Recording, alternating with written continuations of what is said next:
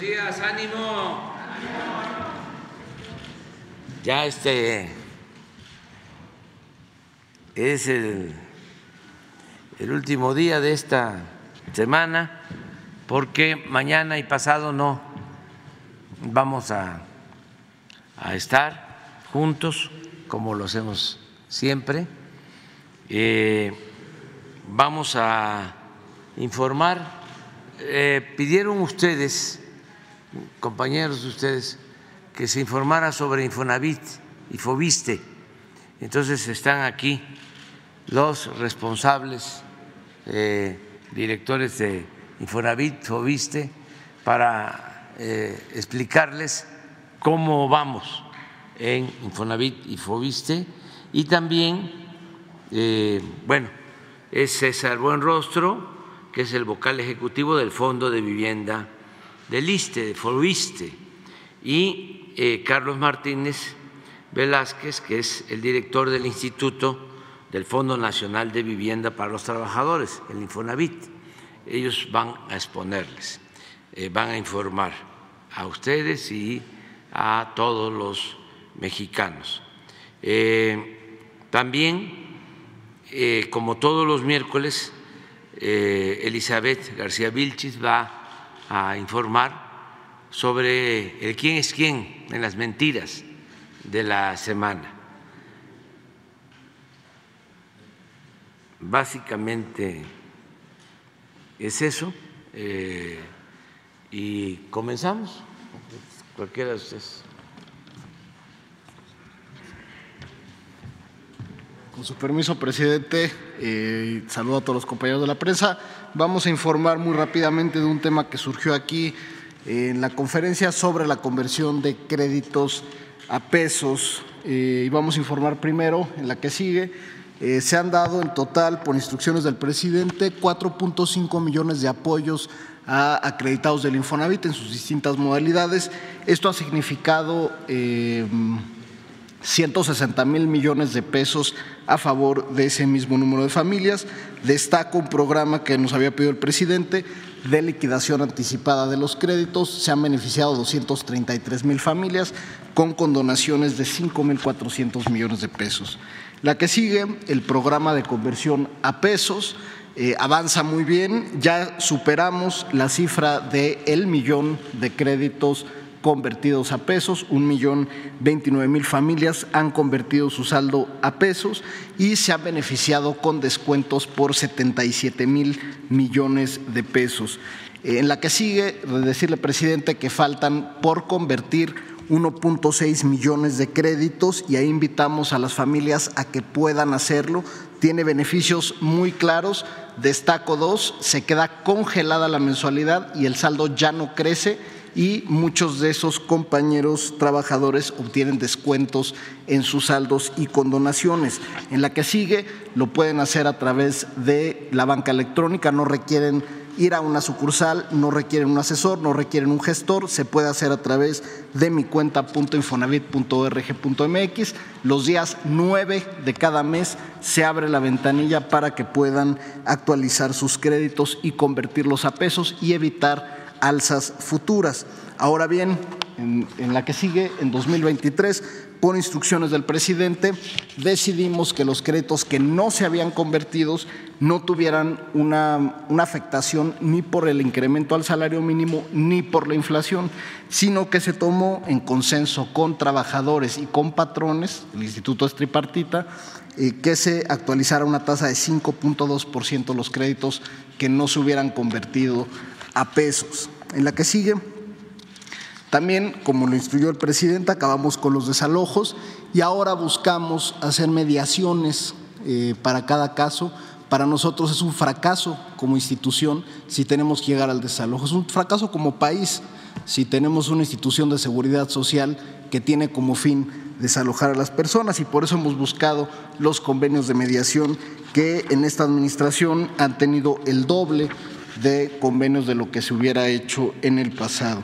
En suma, la que sigue, eh, hemos actuado eh, con responsabilidad en lo que nos ha pedido el presidente, se cancelaron los juicios masivos, eh, se cancelaron las subastas de vivienda recuperada, se reveló los datos reales del Infonavit, se manipulaban los datos de cartera y se informó eso en 2019. Eh, se creó una política de cobranza social, se renovó el, crédito del Infonavit, que ahora es con tasas de interés de acuerdo al salario y pagos congelados, se están convirtiendo los créditos en salario mínimo y hoy el instituto tiene un gasto operativo de la mitad de lo que tenía cuando lo recibimos. La que sigue también, nada más mencionar que para quien ya acabó de pagar su crédito, hemos emprendido la campaña más grande que ha hecho el instituto de regularización de escrituras para quien no tenía.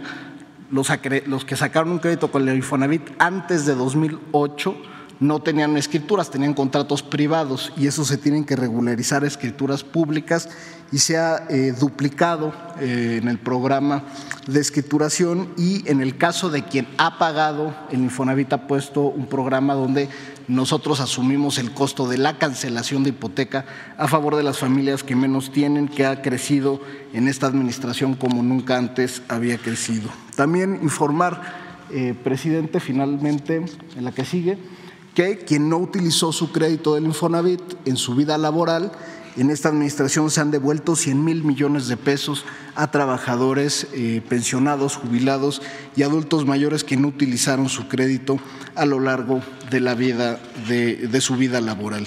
Eh, y en esto, eh, como última lámina, eh, recordar que hoy el Infonavit tiene opciones para todas las necesidades de las familias. Hemos financiado en esta administración 1.9 millones de créditos, hemos dispersado en la economía 937 mil millones de pesos y hoy las familias pueden encontrar en el Infonavit un aliado para acrecentar y formar su patrimonio. Muchas gracias.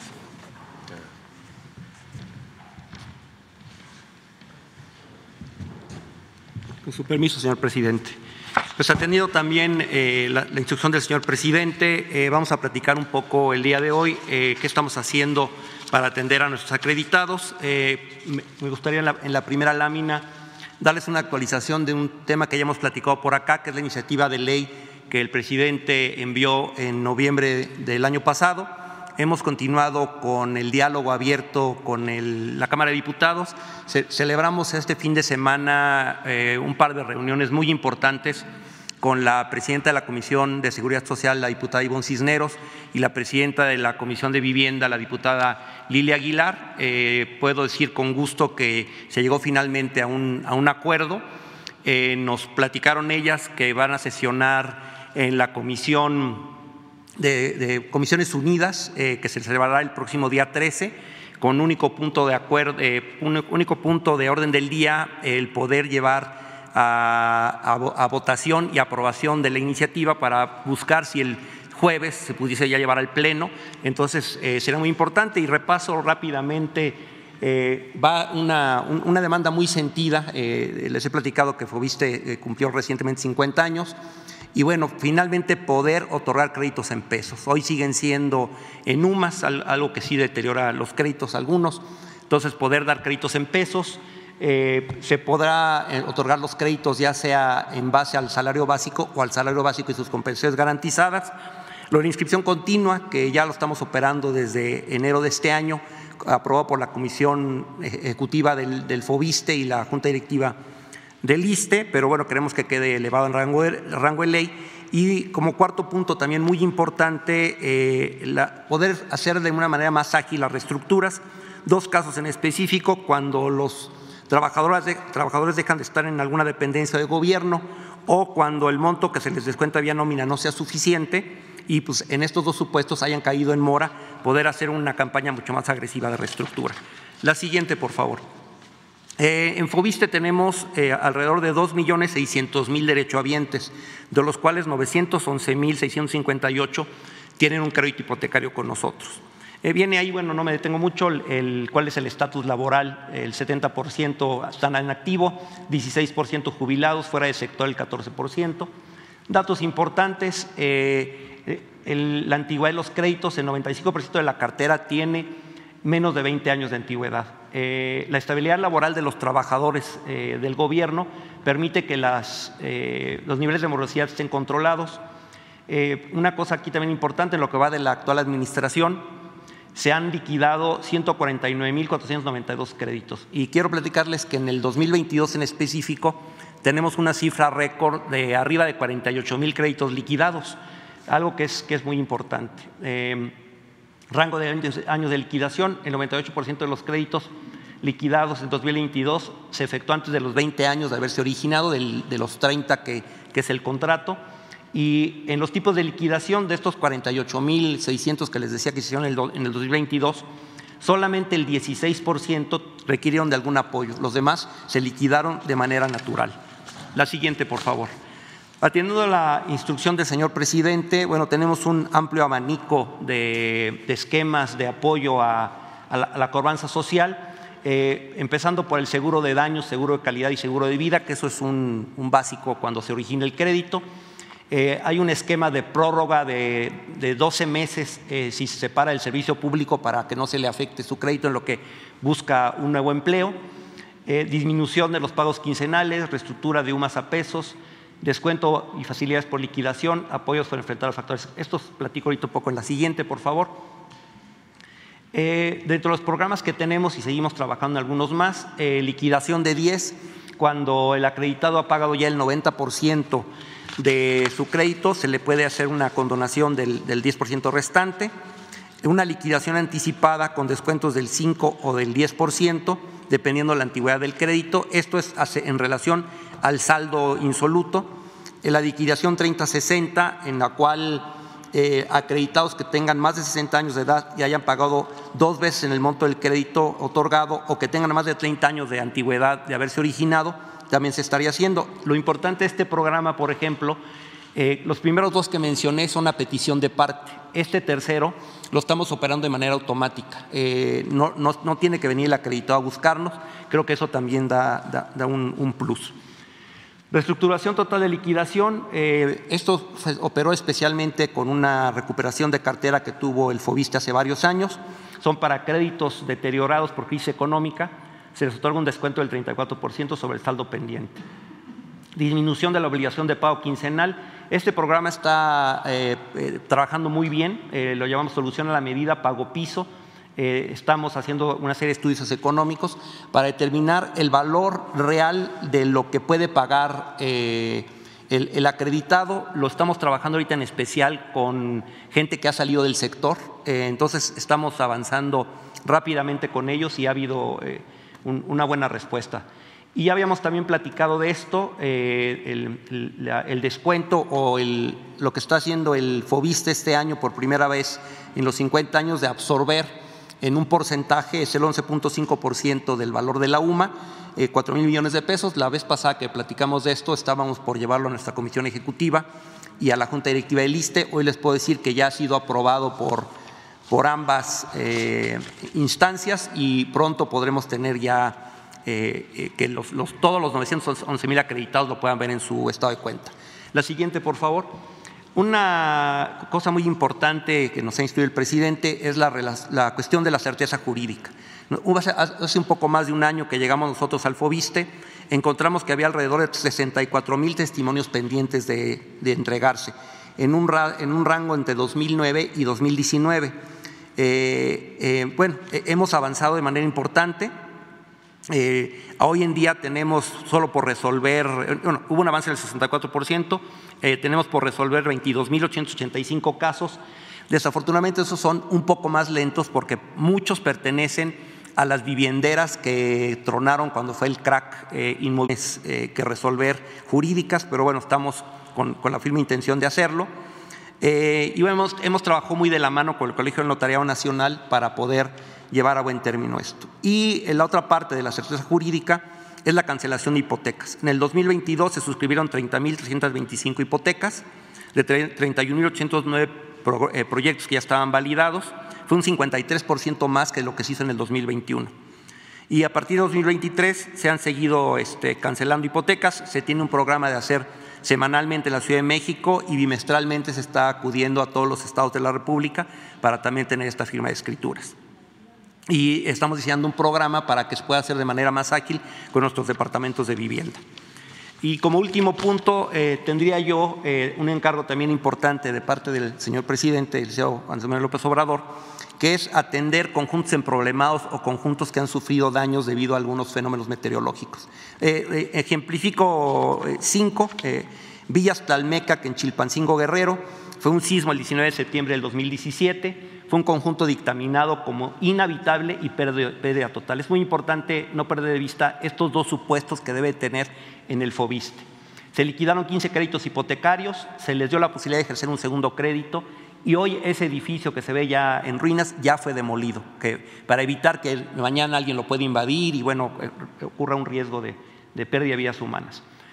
Uno que hemos estado atendiendo eh, muy de la mano de, bueno, de, protección civil, de SEDATO, del propio gobierno del Estado, eh, Pedregal de Cantalún en Acapulco Guerrero, eh, del, un sismo el, 7 de septiembre del 2021.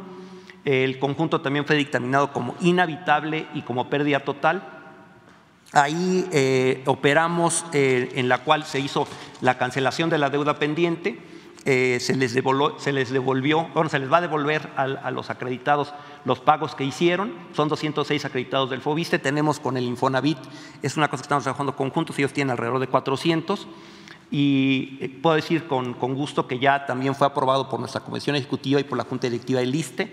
Entonces estamos ya a punto de, también de caminar en eso. La siguiente, por favor. Eh, estos dos casos son casos de fraudes eh, que se hicieron a principios de los años 2000. En aquel tiempo el FOBISTE eh, podía dar créditos, una especie como de a preventas. Hoy en día hay un candado muy importante, ya lo encontramos nosotros ahí. Solamente podemos dar créditos hipotecarios a vivienda terminada o a vivienda usada. creo que es un buen candado para evitar que haya estos fraudes. Bueno, una, una constructora Graciano y Asociados, y es una constante en el norte del país, eh, defraudó a 86 acreditados, eh, pero aparte defraudó a HSBC, con el cual obtuvo un crédito puente. Entonces, eh, ha sido un proceso muy largo. primero hubo que, bueno, comprar los créditos, que tenía, los predios que tenía HSBC, este, pues, hacer los propios. Ya escrituramos el nombre de los acreditados. Está ya iniciando las obras, apenas eh, la, semana pasada inició la terminación de las viviendas eh, y la próxima semana iniciaremos con la urbanización del desarrollo. Esperemos terminar alrededor de mediados o finales de septiembre de este año. Y fue un pacto financiero para el fondo de 10 millones de pesos para comprar los inmuebles HCBC y alrededor de 46.6 millones de pesos para terminación de obras y urbanización. Quintas del Desierto 2 es un caso eh, parecido, Igual la constructora Graciano y Asociados incumplió las, 23 eh, viviendas. este es un eh, caso del 2006. Eh, muy tristemente, si hoy vamos al predio donde se van a construir esas viviendas, el predio sigue baldío. Entonces también operamos de la misma manera con donación de la deuda pendiente, devolución de pagos y aportaciones del SAR a los 23 acreditados y se les da la posibilidad de, ejercer un segundo crédito. Seguimos trabajando con algunos otros casos eh, parecidos. Eh, un, caso que se ha mencionado también aquí eh, en la conferencia en algunas ocasiones y bueno, lo, escogimos para reportarlo. Talpan 550, sismo el 19 de septiembre de 2017, daños estructurales de la vivienda. Y aquí es por eso que mencionaba ya hace un momento la importancia de los dos supuestos. En el caso de las reglas específicas de FOBISTE, inhabitable y pérdida, eh, pérdida total. Aquí es inhabitable, sigue siendo inhabitable hoy en día, pero el gobierno de la ciudad está haciendo un enorme esfuerzo, la jefa de gobierno comprometida realmente en, terminar esto, un proceso de reconstrucción. Eh, nosotros desde hace ya, bueno, desde el 1 de septiembre de 2022 y hasta el 31 de agosto del 2023, eh, tenemos suspendidos los cobros y no se le están generando intereses a los, em, 80 y tantos este, acreditados que tenemos. Entonces, eh, el compromiso es seguir así eh, hasta que los acreditados no reciban su, su, vivienda, no se les hará cobro alguno. Realmente nosotros no estamos en posibilidades por las propias reglas del, del FOBISTE. Mientras exista la garantía hipotecaria, nos es imposible el poder liquidar los créditos. Eh, el compromiso, insisto, sigue en la suspensión de los, de los pagos y una vez que recibas las viviendas, pues podríamos platicar uno a uno con los acreditados para poder eh, ver si hay alguna reestructura, en especial sabemos que hay un grupo importante de jubilados, entonces ver cómo se les puede apoyar pero una vez que hayan recibido la vivienda para saber bueno, cuánto tiempo más queda del crédito y poder hacer esta reestructura. Eh, sería todo por por mi parte. Con permiso, gracias. Con su permiso, señor presidente, buenos días a todas, a todos. Hoy es 5 de abril, esta es la sección ¿Quiénes quieren las mentiras de la semana? Y vamos a comenzar con la primera. La trama del misterioso barco ruso que provocó la publicación de mentiras por periodistas y medios. Estos que son los mismos de siempre. Según medios y periodistas de la oposición, ahora sí se hizo realidad la pejestroika de la 4T y el presidente Andrés Manuelovich recibe ayuda de Moscú para enfrentar la crisis de precios de los combustibles. Pero todo eso resultó un cuento. Medios de comunicación como El Economista, El Financiero y periodistas como Joaquín López Dóriga, sí, otra vez Joaquín López Dóriga, Difundieron la supuesta llegada de un buque ruso con combustible de diésel al puerto de Guaymas, Sonora, lo cual no fue verdad. Esa información se presentó como un acontecimiento que se daba tras las tensiones, según ellos, vividas para eh, imponer el embargo de las exportaciones rusas, especulando que a raíz de ello podría darse un conflicto entre México y Estados Unidos.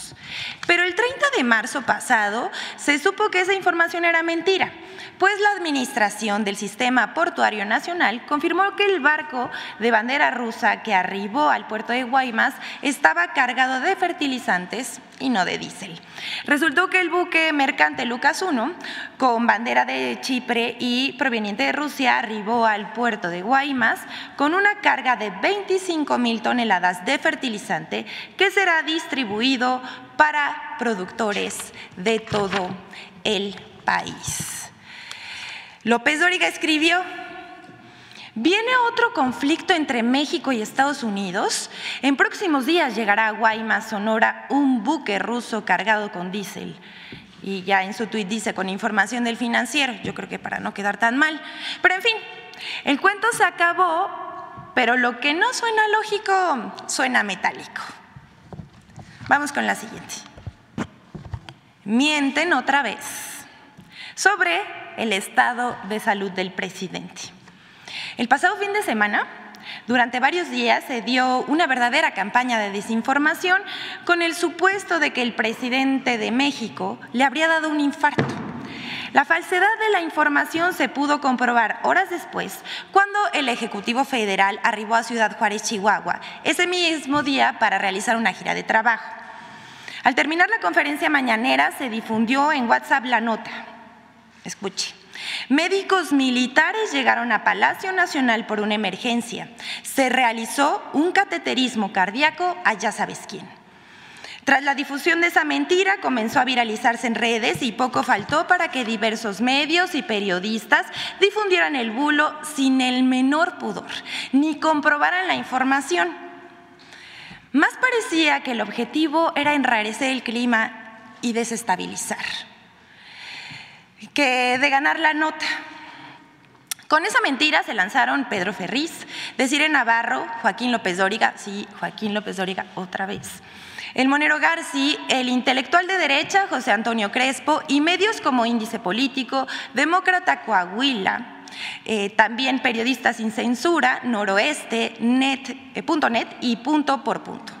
Este último siendo la nota más retomada por usuarios y cuentas que reproducen los discursos de la oposición.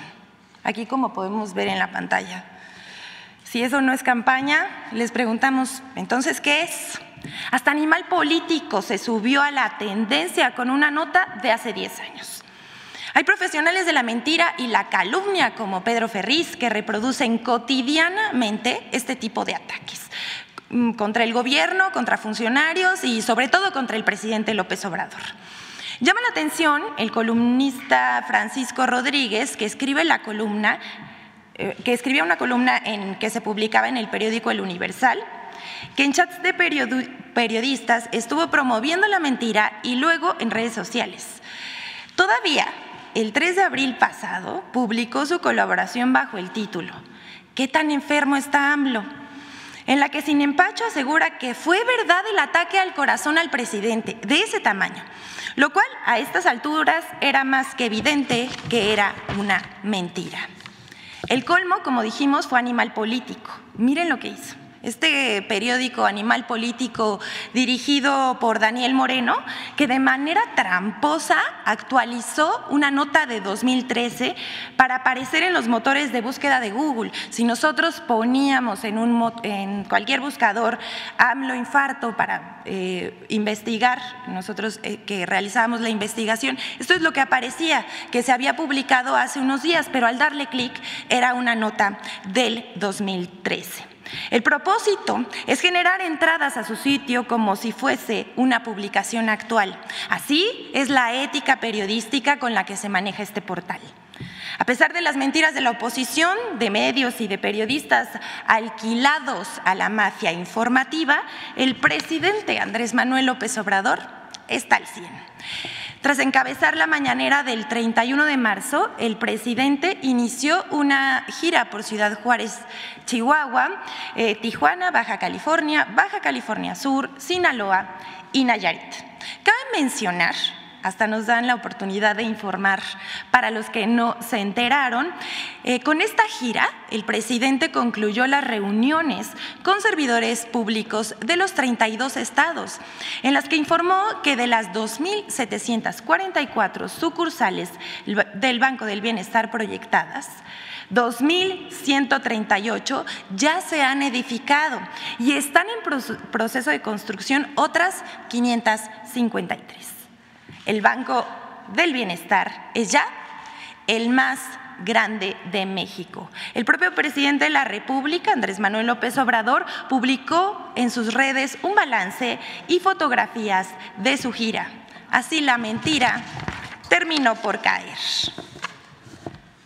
Pero vamos con la siguiente.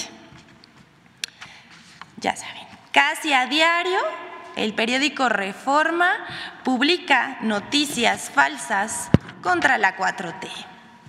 En otro intento por descalificar al presidente de la República, el pasado domingo, domingo 2 de abril, el diario Reforma publicó en portada una foto en la que aparece el presidente junto a la familia de Jorge Tadei, quien es delegado de la Secretaría de Bienestar del Gobierno de México en Sonora.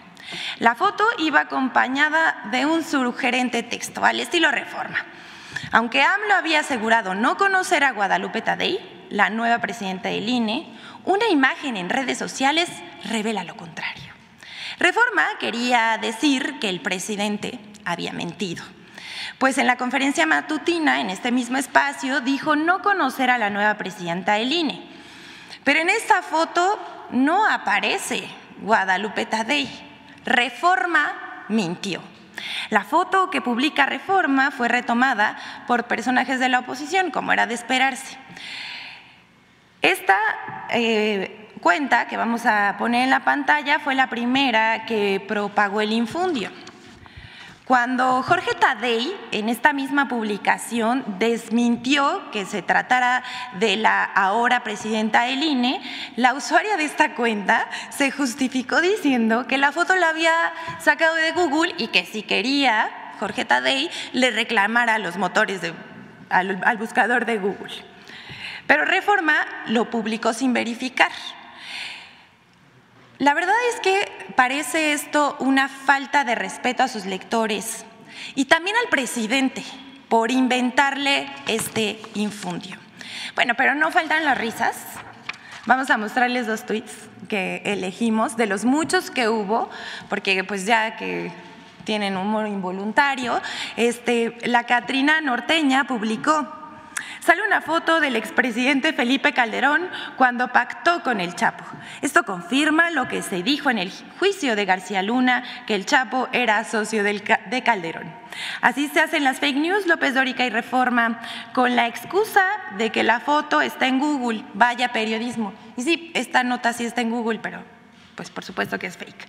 Y Poncho Gutiérrez, eh, a, su más, eh, a su más fiel estilo, escribe cinco puntos sobre la usuaria que publicó esta mentira.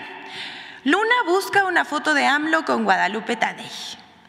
Luna publica la foto diciendo mentiroso AMLO. Le aclaran que la foto no es de Guadalupe Tadei. Luna dice que no le importa, se enoja y la sigue compartiendo. Guadalupe Tadei sigue siendo la presidenta del INE.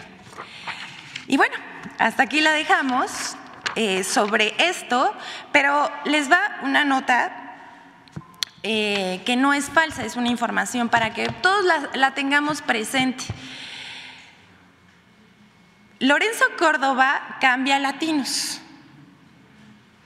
Uno, pues ya no saben si reír o llorar con esta noticia, pero el propio expresidente del Instituto Nacional Electoral, Lorenzo Córdoba, anunció que después de su encargo, regresa a la UNAM y que entra como colaborador en Latinos, eh, Latinos de, Loret de Mola. Nosotros le preguntamos, ¿será que ahora sí quiere cumplir su sueño de ser la voz firme de un medio conservador, como dice Loret de Mola? Lo dejamos ahí, pero vamos a presentar ahora la colaboración con Infodemia Em, sobre las noticias falsas en medios de Estados Unidos en torno al debate sobre el fentanilo y las posturas del senador Lindsey Graham y el presidente López Obrador.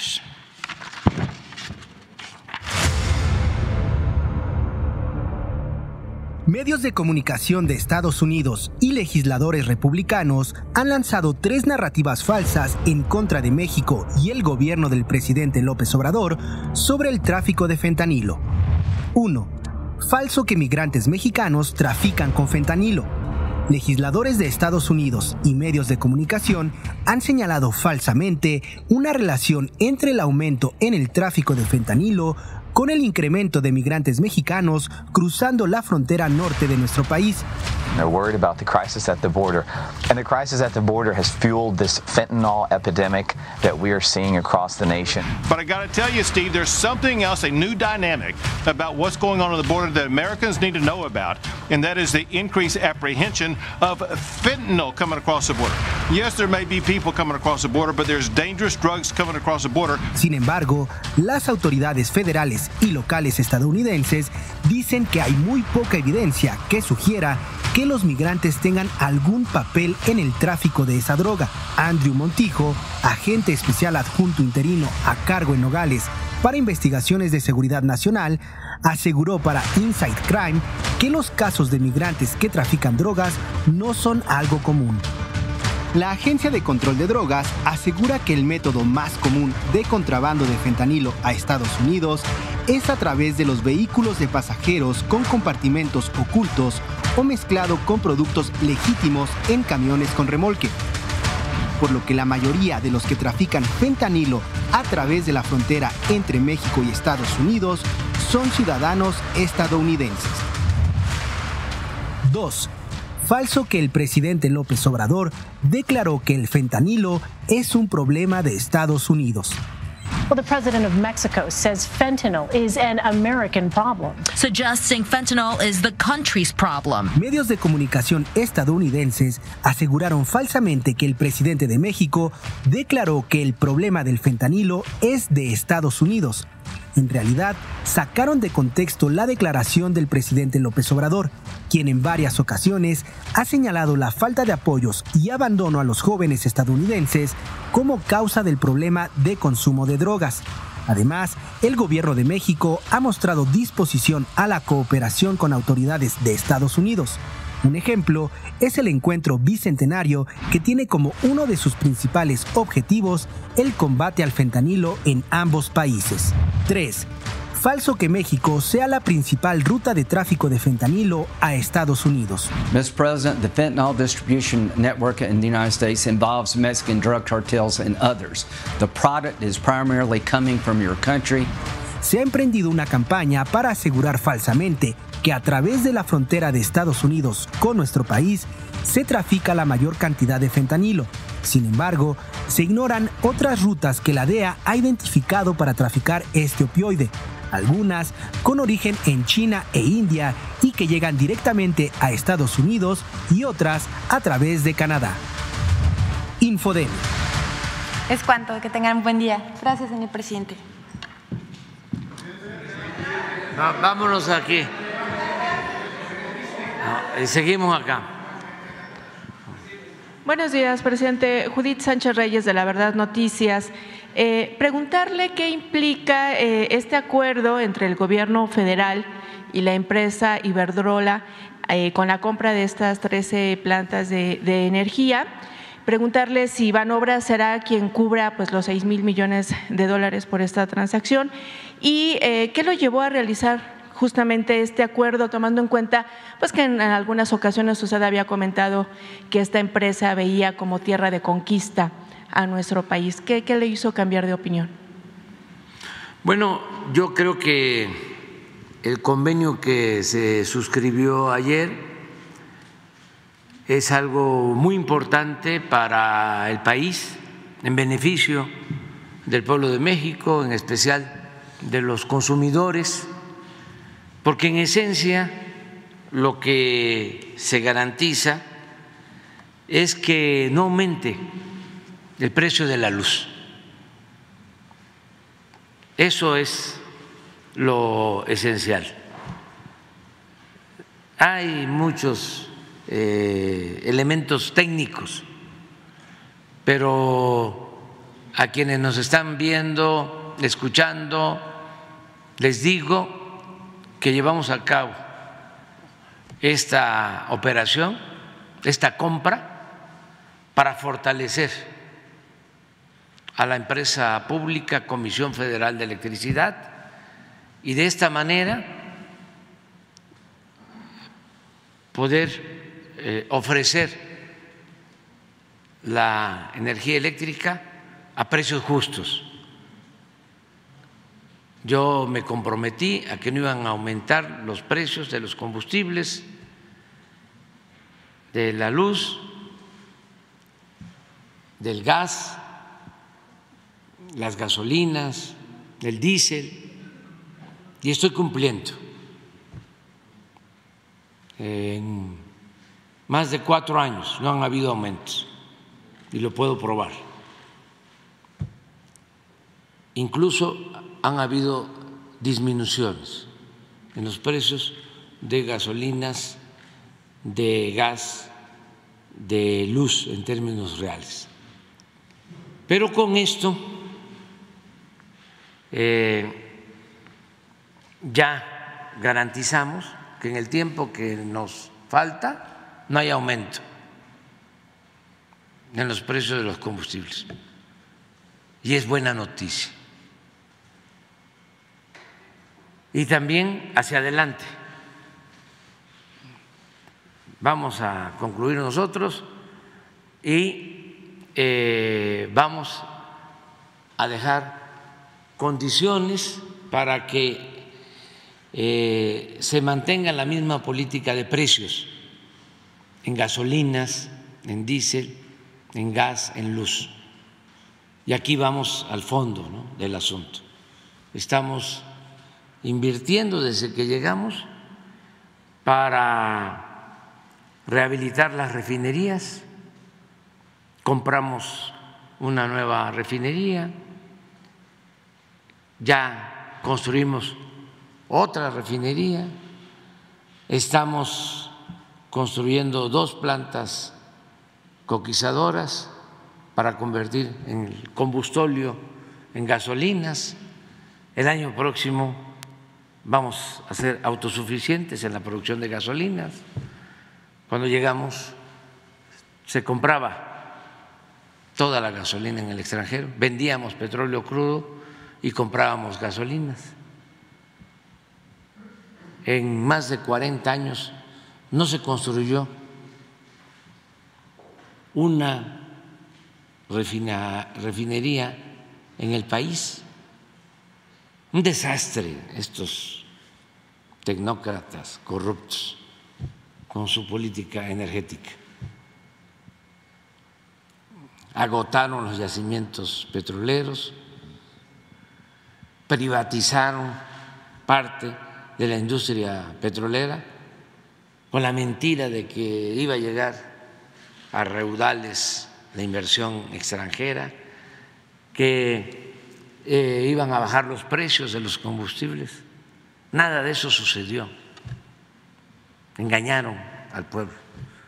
Para aprobar esa reforma energética está demostrado que entregaron sobornos a legisladores que ahora están en la oposición del bloque conservador. Es eh, increíble, pues, eh, lo que sucedió. Fíjense, el PAN, ya lo hemos dicho en otras ocasiones, se creó, nació para oponerse a la política popular patriótica del general Cárdenas. Nació en específico en contra de la expropiación petrolera. Se expropia el petróleo que estaba dominado por empresas extranjeras desde la época de Porfirio Díaz,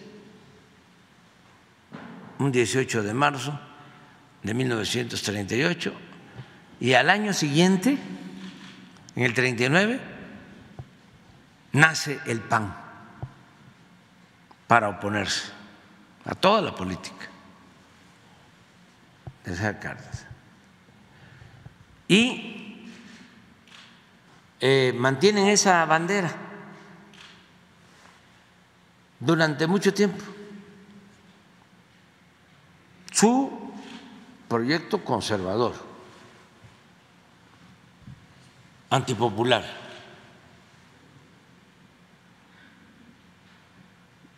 Los del PRI, a partir de Salinas,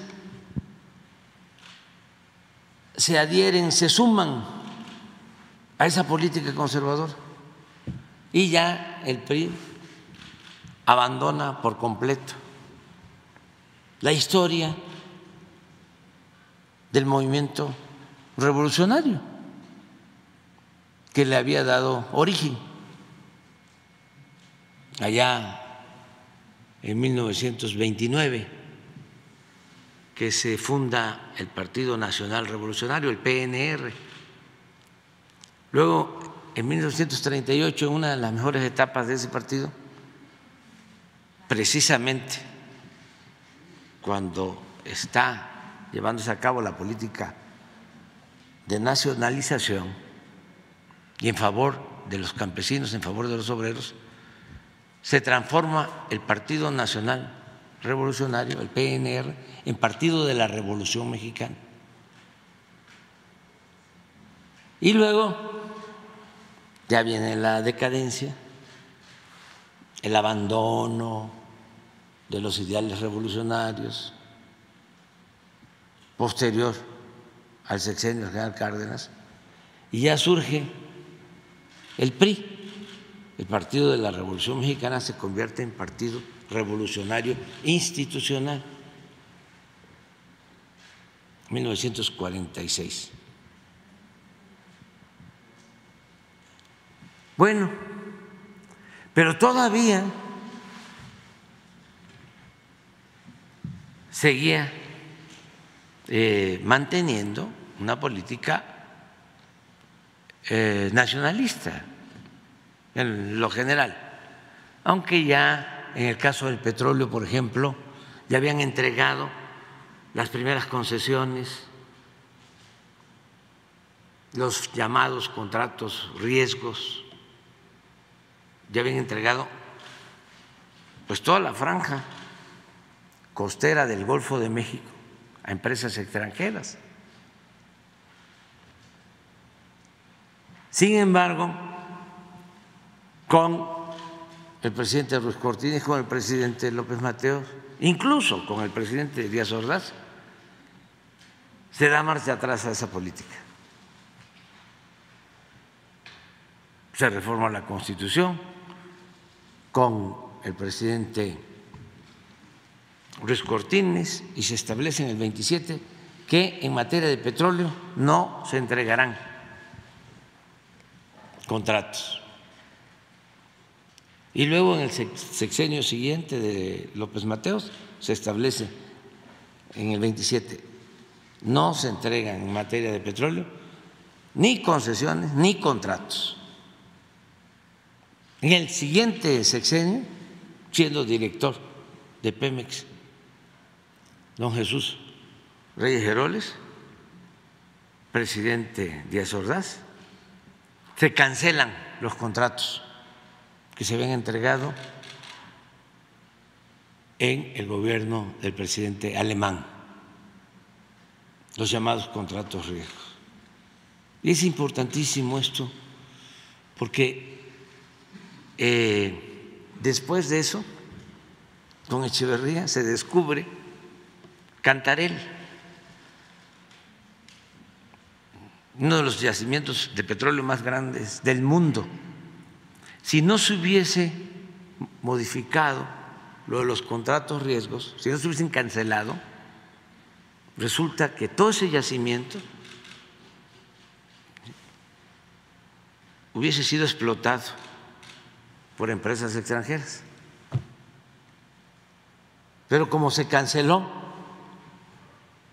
1968,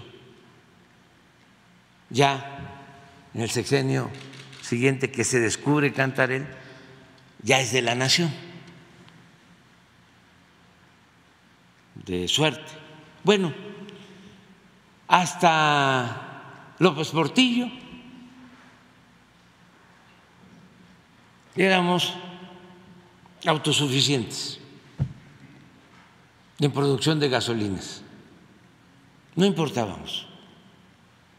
Hasta López Portillo se hizo la última refinería que se construyó, la de Salina Cruz.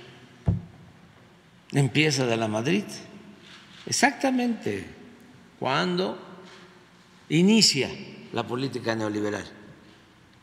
A partir de 1983 y empiezan a llevar a cabo la política privatizadora en la industria eh, petrolera. Lamentablemente lograron desmantelar toda la industria petroquímica, la destruyeron en el periodo neoliberal era de las industrias más avanzadas del mundo. La convirtieron en chatarra.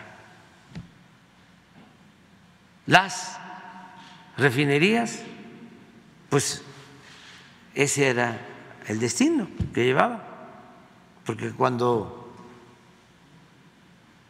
eh, asumimos el gobierno, las seis refinerías que heredamos estaban produciendo al 38% de su capacidad. Ya habían vendido incluso algunas plantas dentro de los complejos de refinación. Con este acuerdo entonces... Entonces, es que es muy interesante. O sea, es que ustedes me preguntan y a mí eh, me permite esto informarle a la gente, porque ya lo he dicho muchas veces, sin contexto no se entienden las cosas. No hay texto sin contexto.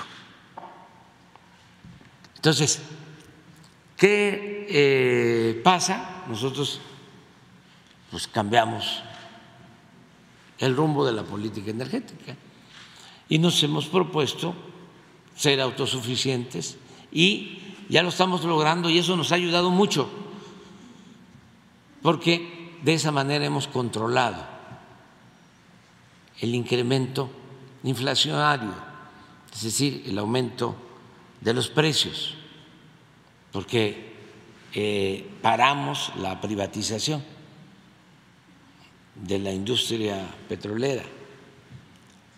Pero ¿a qué voy?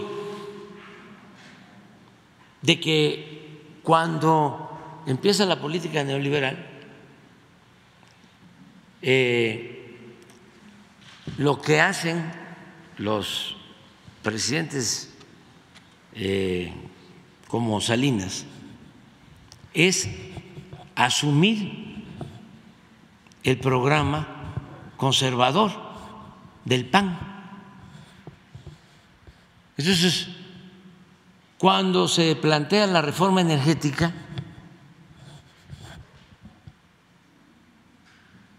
pues uno pensaría, pues lo que están haciendo es aplicar la política conservadora del PAN en materia energética. Y los panistas, legisladores, claro que van a votar feliz por la privatización de la industria petrolera. Si así nacieron, ese es su ideario, ese es su pensamiento. Pues, ¿qué creen? Que votan con gusto, pero de todas maneras piden dinero para votar.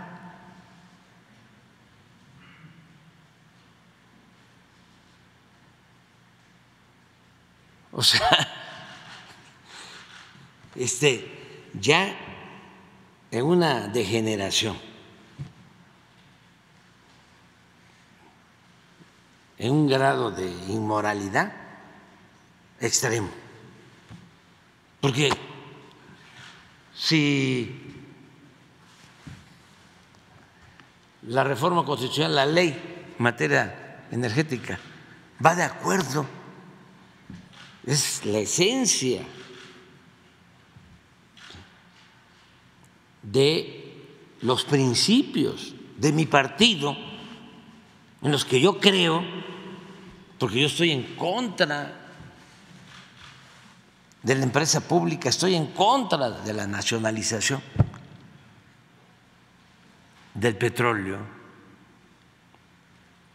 Yo estoy a favor de la privatización. Pues ya, ¿no? No. Pidieron mochi. Les dieron dinero. Eso es lo que declaró el director de Pemex.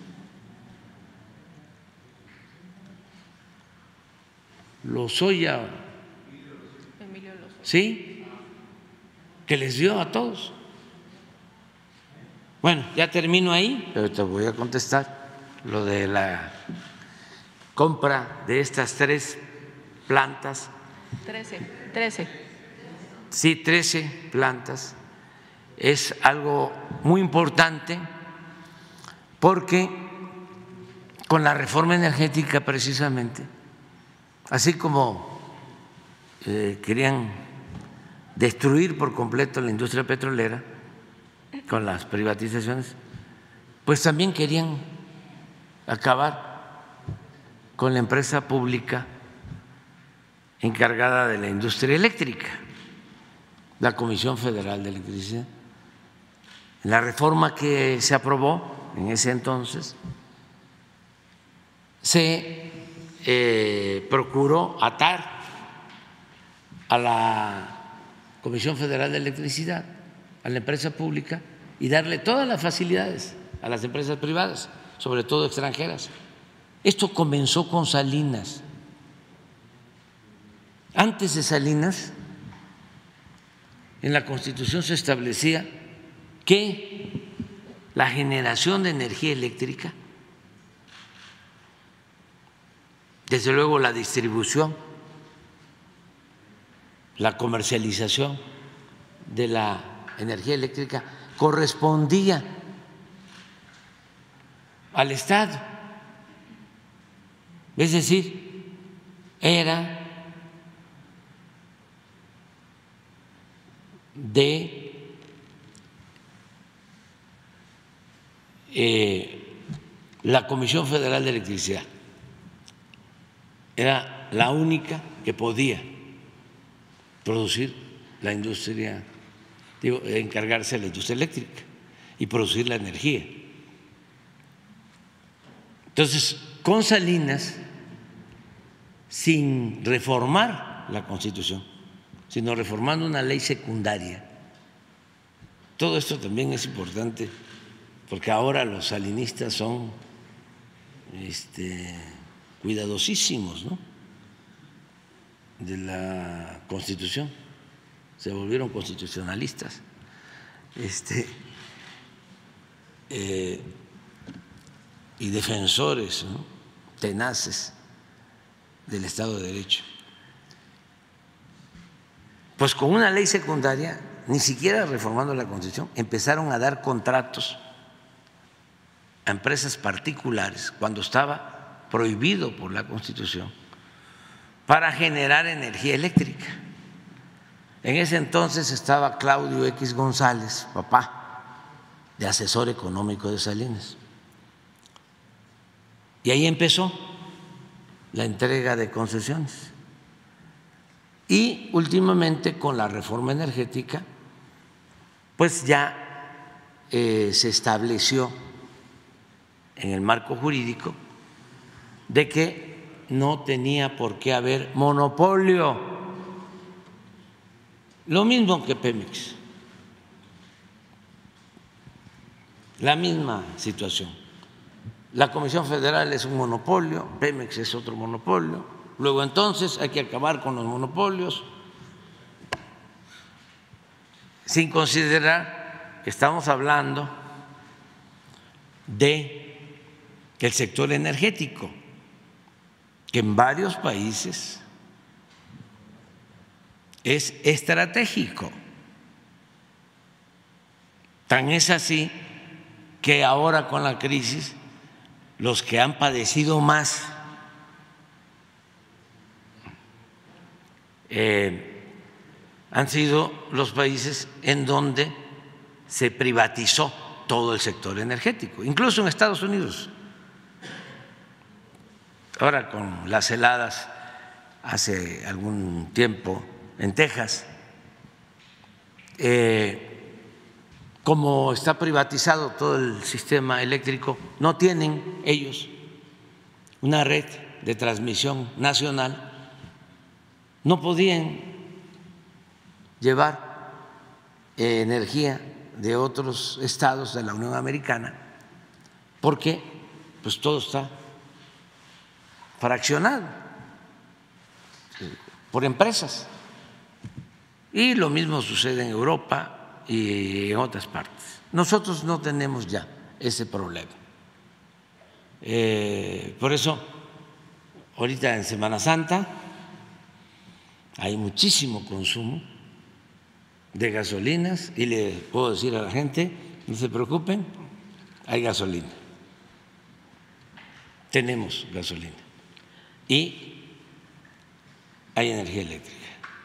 Porque eh, tenemos eh, la rectoría, es decir, el Estado se hace cargo de garantizar eh, estos insumos. Entonces, empiezan a entregar y una de las empresas que se benefician más es precisamente Iberdrola, una empresa española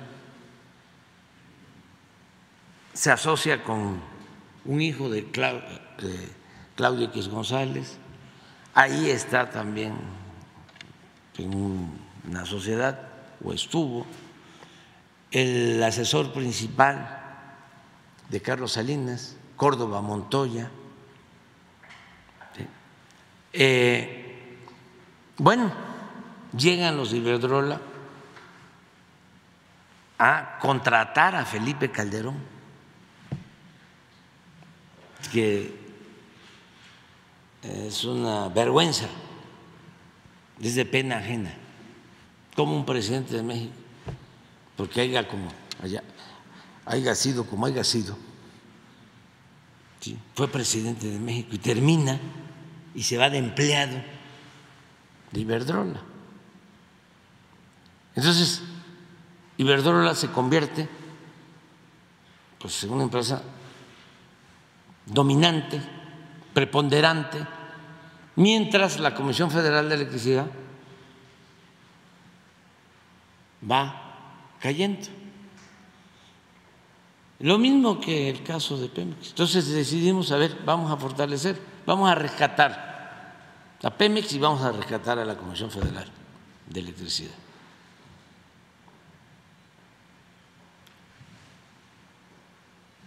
Teníamos eh, dos caminos. Uno era este, acudir al Poder Judicial o reformar la Constitución. Muy difícil, porque pues todo lo bloquean los conservadores, que están a favor de las empresas particulares y de las empresas extranjeras. Entonces, cuando presentamos una reforma este, a la industria eléctrica, pues inmediatamente los opositores fueron a eh, la Suprema Corte de Justicia y presentaron una controversia para que se declarara inconstitucional la ley que presentamos para fortalecer a la Comisión Federal de Electricidad, para acabar con privilegios que se les dieron a las empresas particulares como el llamado autoabasto, que es un fraude legal. Bueno, teníamos ese camino, lo exploramos, avanzamos, se logró que se declarara ilegal el autoabasto, pero no es suficiente, porque dejaron muy mal. Yo tengo este, testimonios pues, de lo que pasó en Tabasco. Tabasco eh, se inundaba porque para dar preferencia a las empresas particulares mantenían los embalses de las presas del Grijalva llenos, porque no turbinaban. Entonces, eh, los vasos de las presas llenas de agua, Angostura, Chicoacén, Malpaso y la más cercana a la planicie de Tabasco, Peñitas, llenas vienen las temporadas de, lluvia, los huracanes, pues se terminan de llenar y entonces tienen que soltar agua. Y como Tabasco es una planicie, inundan. Entonces llego a la presidencia conociendo esto y digo, ya no se va a volver a inundar Tabasco. ¿Y qué creen? Se vuelve a inundar. Y entonces, ¿por qué? Porque en la reforma establecieron, fíjense el absurdo, que la energía producida con agua no era energía limpia y no la consideraban energía limpia y por eso no le permitían eh, subir la energía de las hidroeléctricas a las líneas de transmisión, el llamado despacho. Entonces, las hidroeléctricas tenían que estar subutilizadas. Si una hidroeléctrica tiene seis turbinas, cuando mucho trabajaban con una turbina para no competirle a las empresas particulares, que eran las primeras que despachaban. Así. Bueno, después de que se inunda Tabasco, emito un decreto porque es hasta un asunto de derechos humanos. ¿Qué creen? Empiezan a turbinar. Hay pruebas de lo que les estoy diciendo. Las cuatro hidroeléctricas. Aumenta la capacidad de generación de energía eléctrica. Desde luego, más rentabilidad, más utilidades para la Comisión Federal de Electricidad. Llevábamos seis meses así y manteniendo los vasos de las presas controlados para que eh, si eh, se presentara la temporada de lluvia no tuviésemos ningún problema. ¿Qué creen que sucede? Presentan un amparo en contra del decreto. Entonces ahí ya este, dijimos, pues esto está, está muy grave, ya.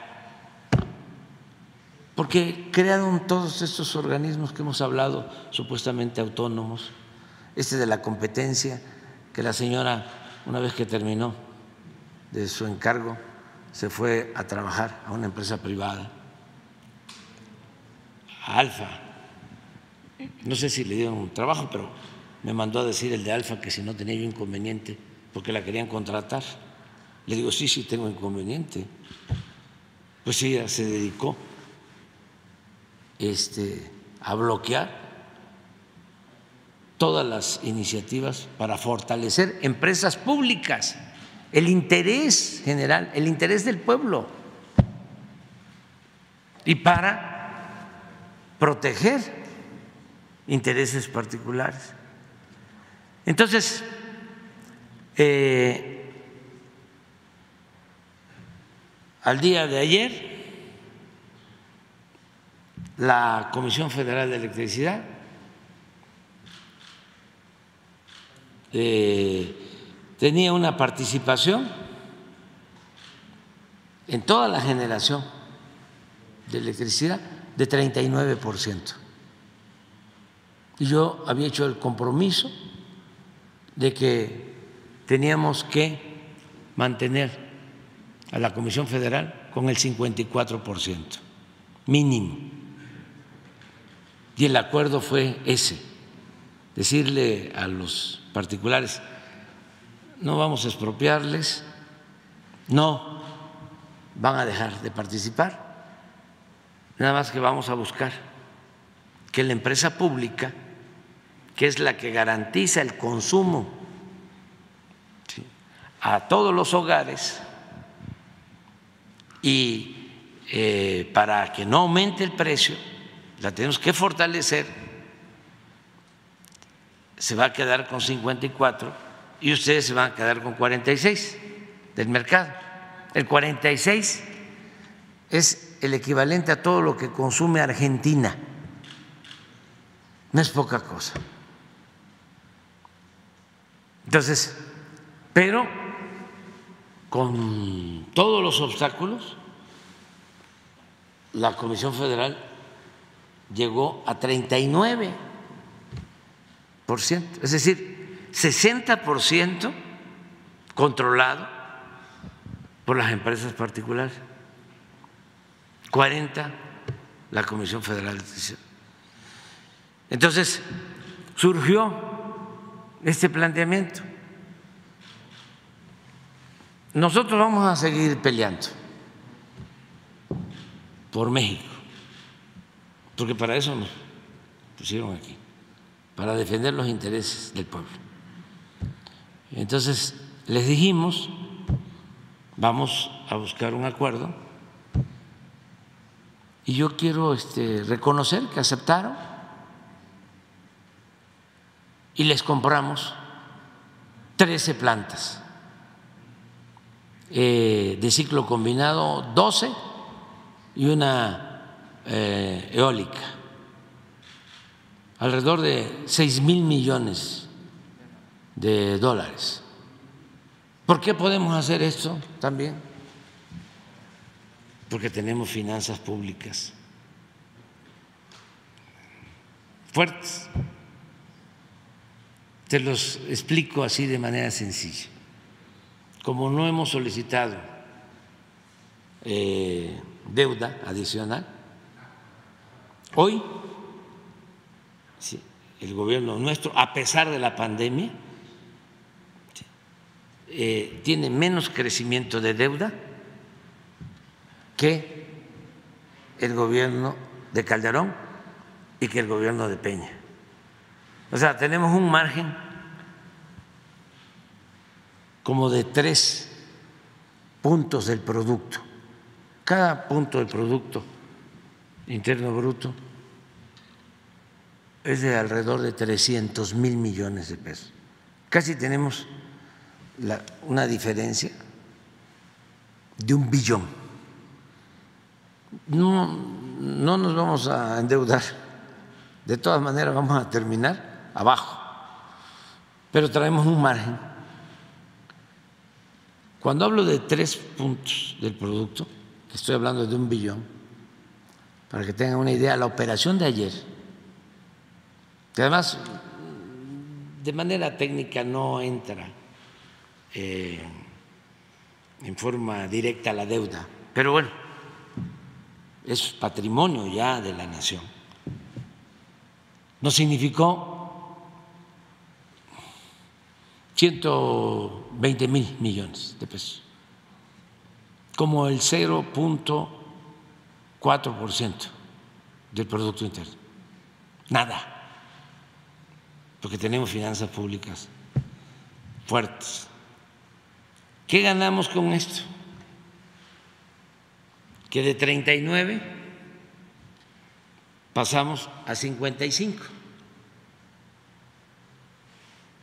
con las 13 plantas. La eh, Comisión Federal de Electricidad. Dicen, es que no va a operar la Comisión Federal, no puede operar la Comisión Federal de Electricidad. No, este la operación la hace Hacienda, es Hacienda, a través de un fondo. Y pues Hacienda no opera.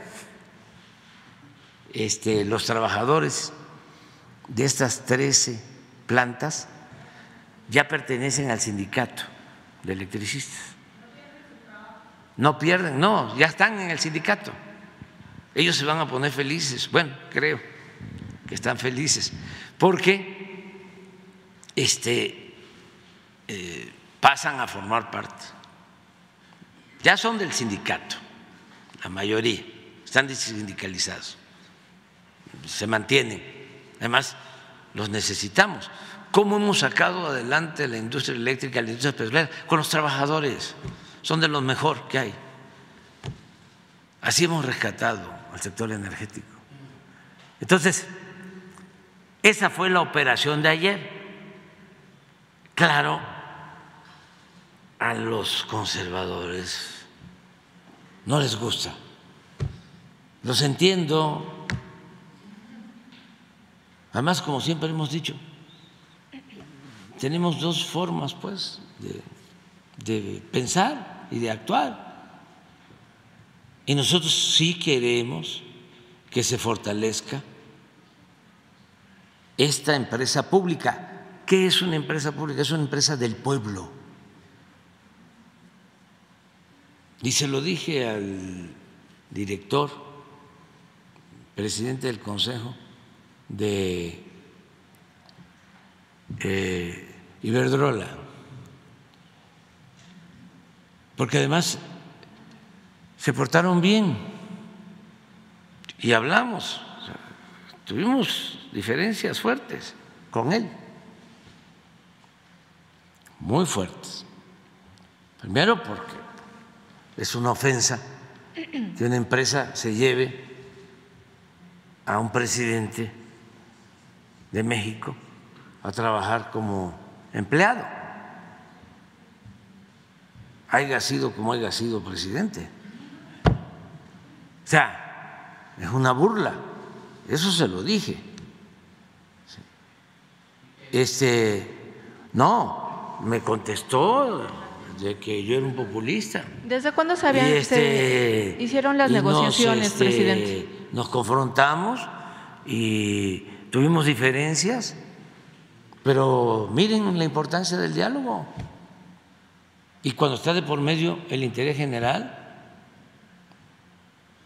sea, eh, dijimos, esta es una opción. Les agrego otra cosa, les añado otra cosa. Nosotros de todas maneras íbamos a buscar tener más del 50 al fin del gobierno, pero, pero esto lo íbamos a lograr hasta finales de el sexenio de mi gobierno, porque estamos construyendo eh, plantas de ciclo combinado, por ejemplo, en Yucatán. Ya resolvemos el problema de la península, porque estamos construyendo dos grandes plantas de ciclo combinado, una en Mérida, otra en Valladolid. Eh, ya compramos una planta también de ciclo combinado para resolver el problema del abasto en Baja California Sur, ya porque teníamos eh, problemas de, de abasto, tanto en la península de Yucatán como en eh, Baja California Sur. Entonces ya eh, resolvimos. Y además, además eh, estamos cambiando turbinas y modernizando como 10 hidroeléctricas. Entonces, calculamos que vamos a agregar a la generación de la Comisión Federal de Electricidad a finales de, de, del sexenio eh, hasta 15% más. O sea que si con esta operación llegamos a 55, vamos a llegar a finales, podemos llegar a finales al 70 de la generación.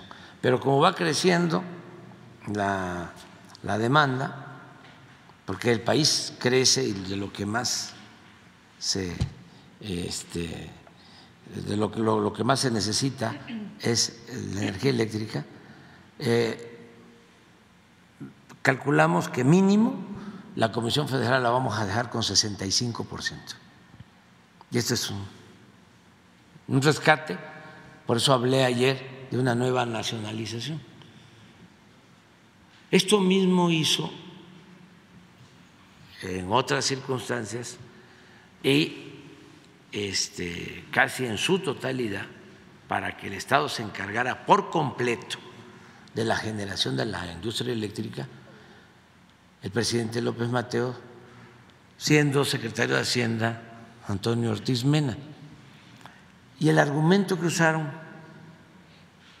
fue eh, muy eh, válido y justo.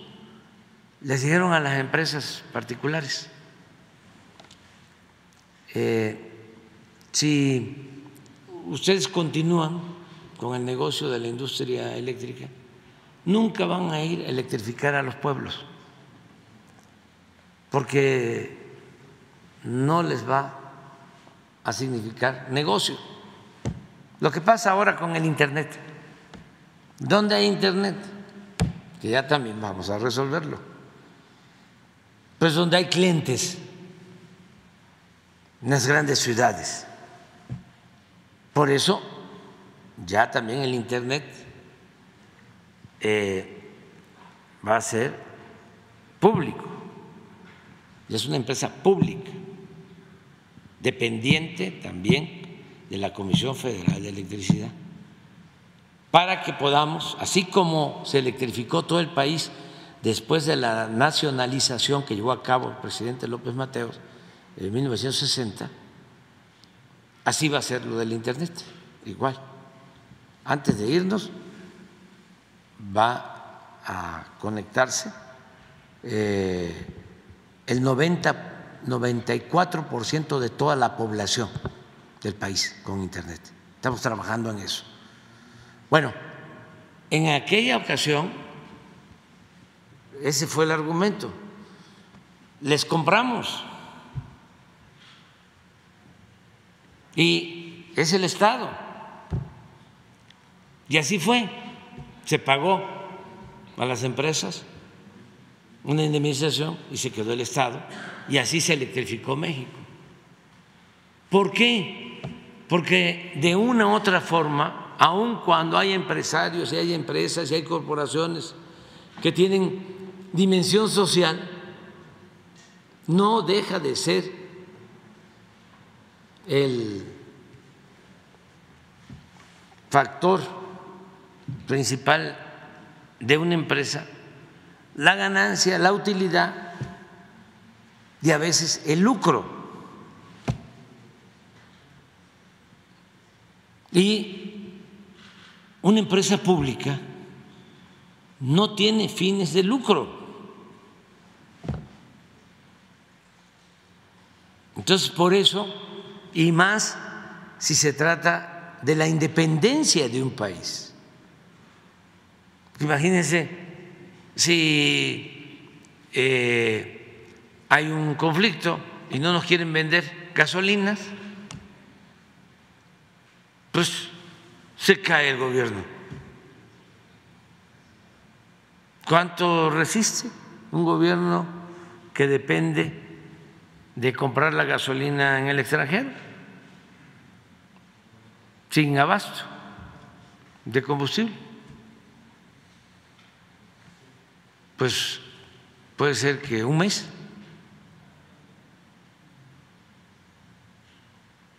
Entonces, sí es importante la autosuficiencia eh, energética, es la clave.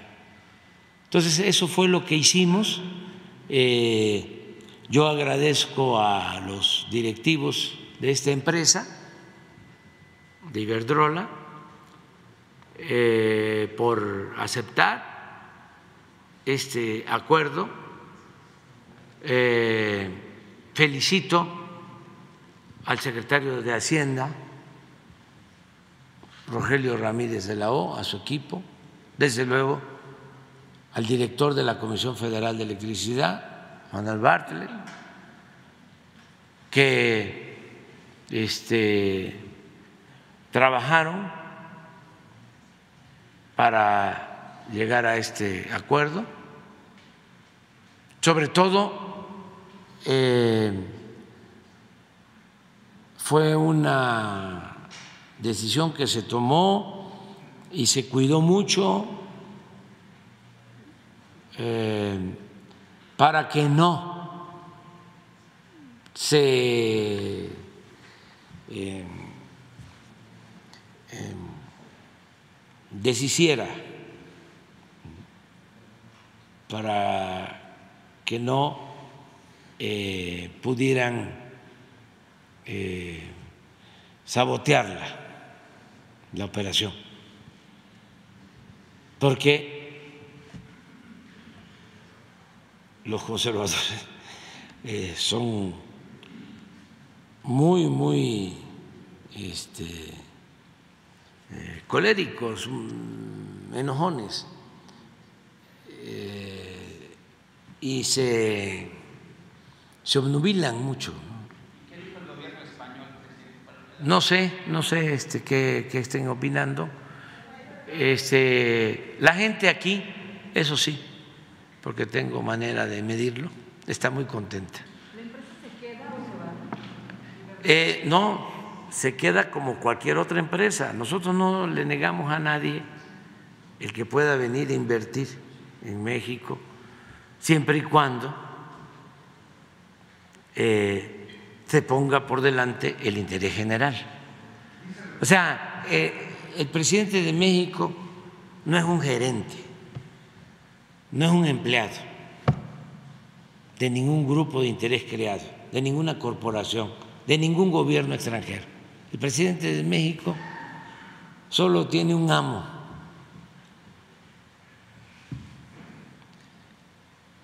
y ese amo es el pueblo de México.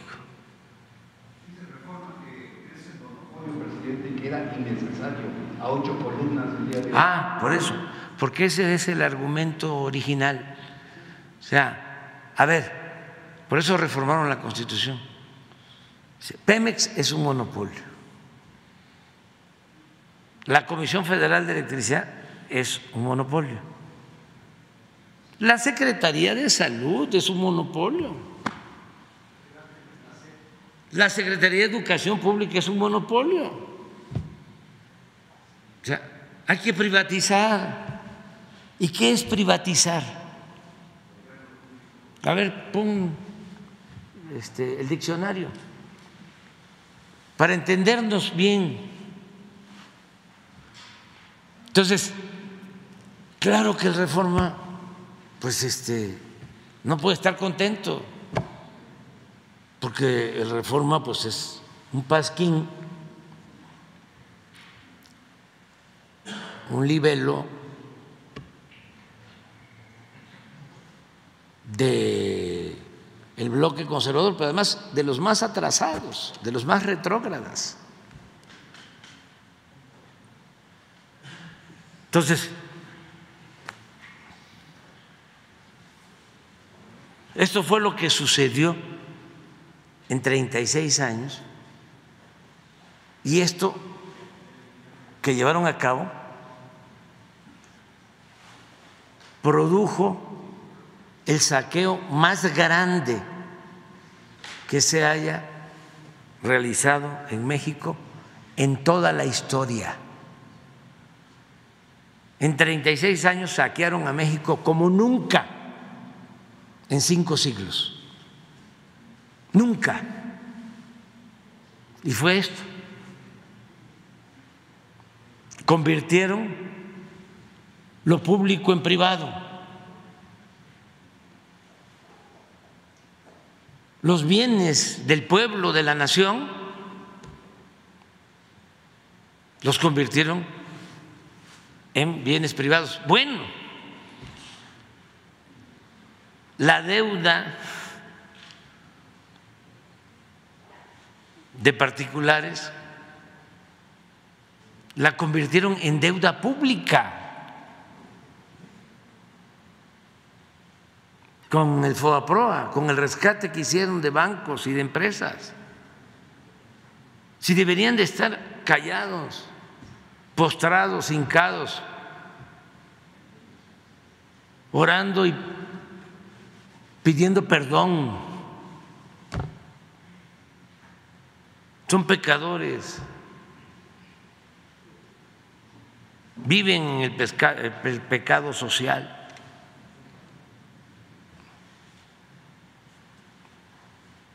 Y nada más que la hipocresía es mucha, ¿no?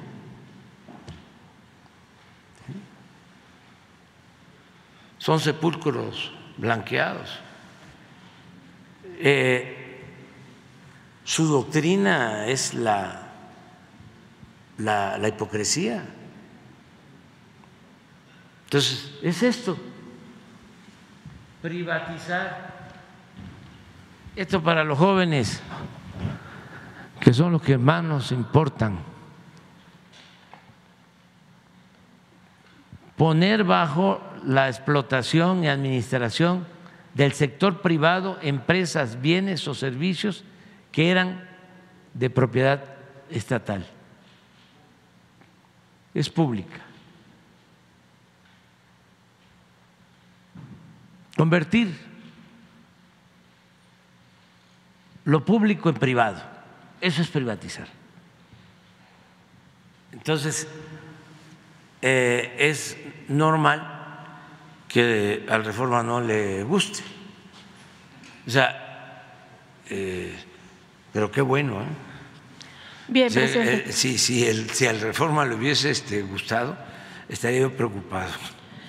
La siguiente pregunta, presidente. En días pasados usted comentó que la mitad de los mexicanos simpatizaban con su partido, con, su movimiento, con las acciones de gobierno que está emprendiendo y por ende tenían derecho y podían eh, aspirar a cargos, como por ejemplo a presidir el Instituto Nacional Electoral, y así sucedió. En ese sentido, yo quisiera preguntarle por qué no se aplicó el mismo criterio en el nombramiento de los consejeros del INAI y optó usted por vetarlos, tomando en cuenta que pues entonces hay otra mitad de, mexicanos que no comulgan con, con su movimiento, con su partido, ¿por qué entonces vetarlos? si ellos también en un momento dado tendrían derecho a aspirar a estos, a estos cargos. Usted había comentado que los había vetado porque eh, tenía usted información de que algunos, eh, dos, de, dos de los consejeros, uno de ellos eh, tenía relación con un partido político, con el PAN. Sí, aquí este, se denunció esto en este diálogo circular que tenemos todas las mañanas. y se dijo de que se habían repartido eh, entre los grupos en la Cámara a los del INAI. O sea que uno para Morena y otro para el PAN. Creo que así fue. Digo, eso fue lo que este, plantearon.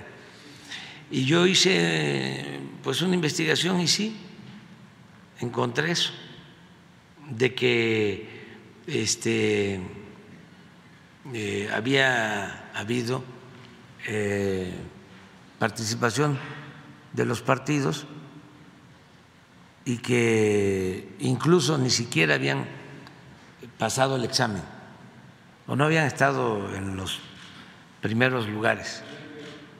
Sí, entonces dijimos, pues no. ¿Cuál es la diferencia con lo del INE? Pues que en el caso del, del INE fueron 20 y hubo un sorteo y de ahí salieron cuatro. Y eso es democrático. Claro que pues a los conservadores y a los medios de información eh, de la derecha, defensores de los corruptos, pues no tampoco les gustó. Pero miren, miren lo este, transparente de todo, ¿no? Cómo al final de cuentas eh, la verdad se abre paso.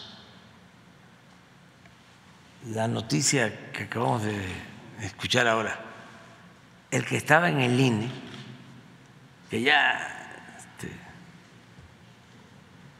eh, es preferible olvidar,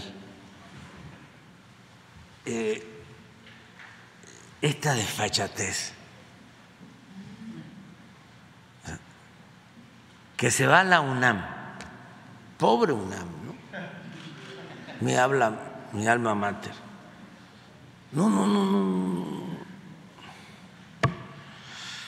No. Bueno, pero eso pasa. Pero luego irse de comentarista con Loré de Mola. Imagínense cuánta gente engañada defendiéndolos, porque el INI no se toca supuestamente ellos, ¿no? Este, independientes, árbitros.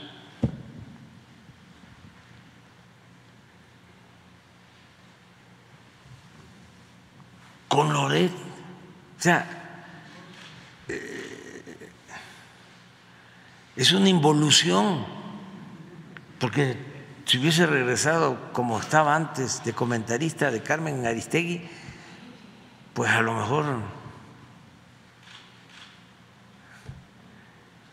no, no, no, no, no, no era tan este, grotesco. Pero eso fue lo que defendieron, marcharon por esto. vinieron al Zócalo por esto.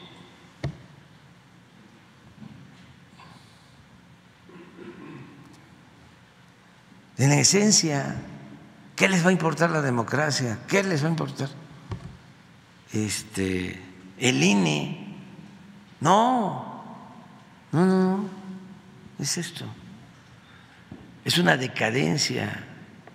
No cabe duda que tenía razón el presidente Juárez. El triunfo de la reacción es moralmente imposible. Porque esto es un acto de deshonestidad, como se le vea.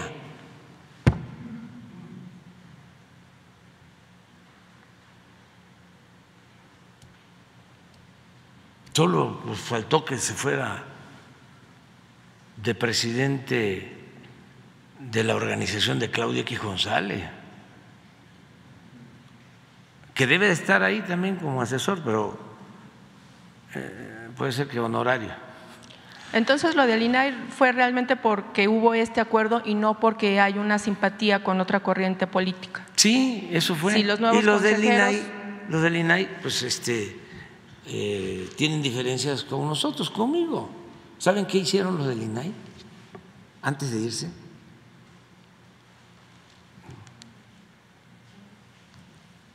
Ya he dicho varias veces, pero también para los jóvenes hay que cuidar en política, no hacer el ridículo. ¿Sabe qué? Este, leí por ahí, no sé si sea cierto, tú me lo vas a, este, a, este, a probar ahora. Eh, que antes de su última sesión eh, pidieron, así es, autorizaron, pidieron transparentar mi título y mi tesis de la UNAM. Ya la voy a traer mañana. No, mañana no, porque nos vamos. El lunes, el lunes voy a traer el título este, a ver si lo encuentro por ahí. Y este y la tesis es la tesis sí. Sí. Presidente, este, de hecho en A ver, préstamela, préstamela porque, ¿eh? esa es pública, pero les, les, quiero decir algo de la tesis que es muy importante, que también ojalá y la lean los conservadores. Este, el, fíjense que yo terminé la escuela en el 76 y me fui de pasante a Tabasco, de director del Instituto Nacional Indigenista, entré en el 77 y estuve de 77 a 82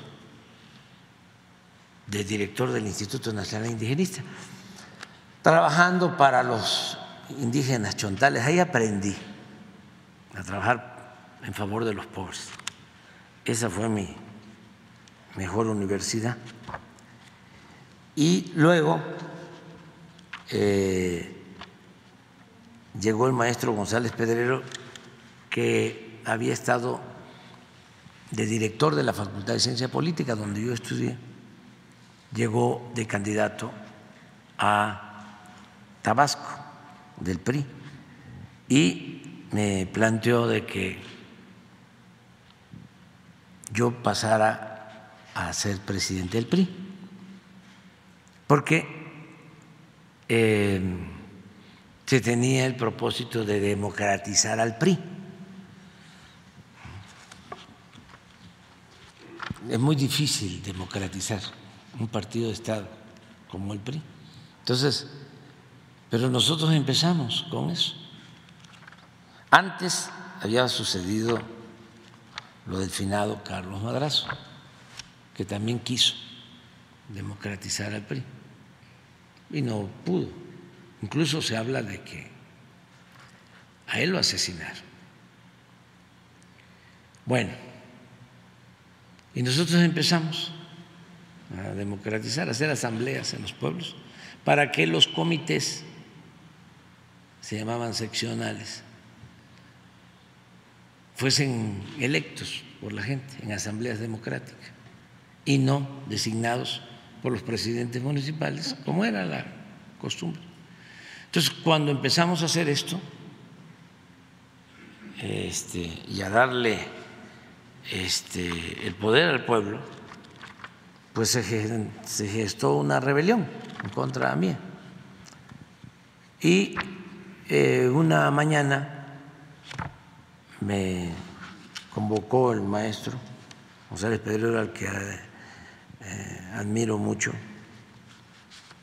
eh, ya falleció, pero una gente extraordinaria, un maestro, uno de los mejores estudiosos de filosofía política, de historia de las ideas políticas. Bueno, entonces eh, ya había una rebelión de presidentes municipales en contra de, nosotros, que éramos un equipo joven.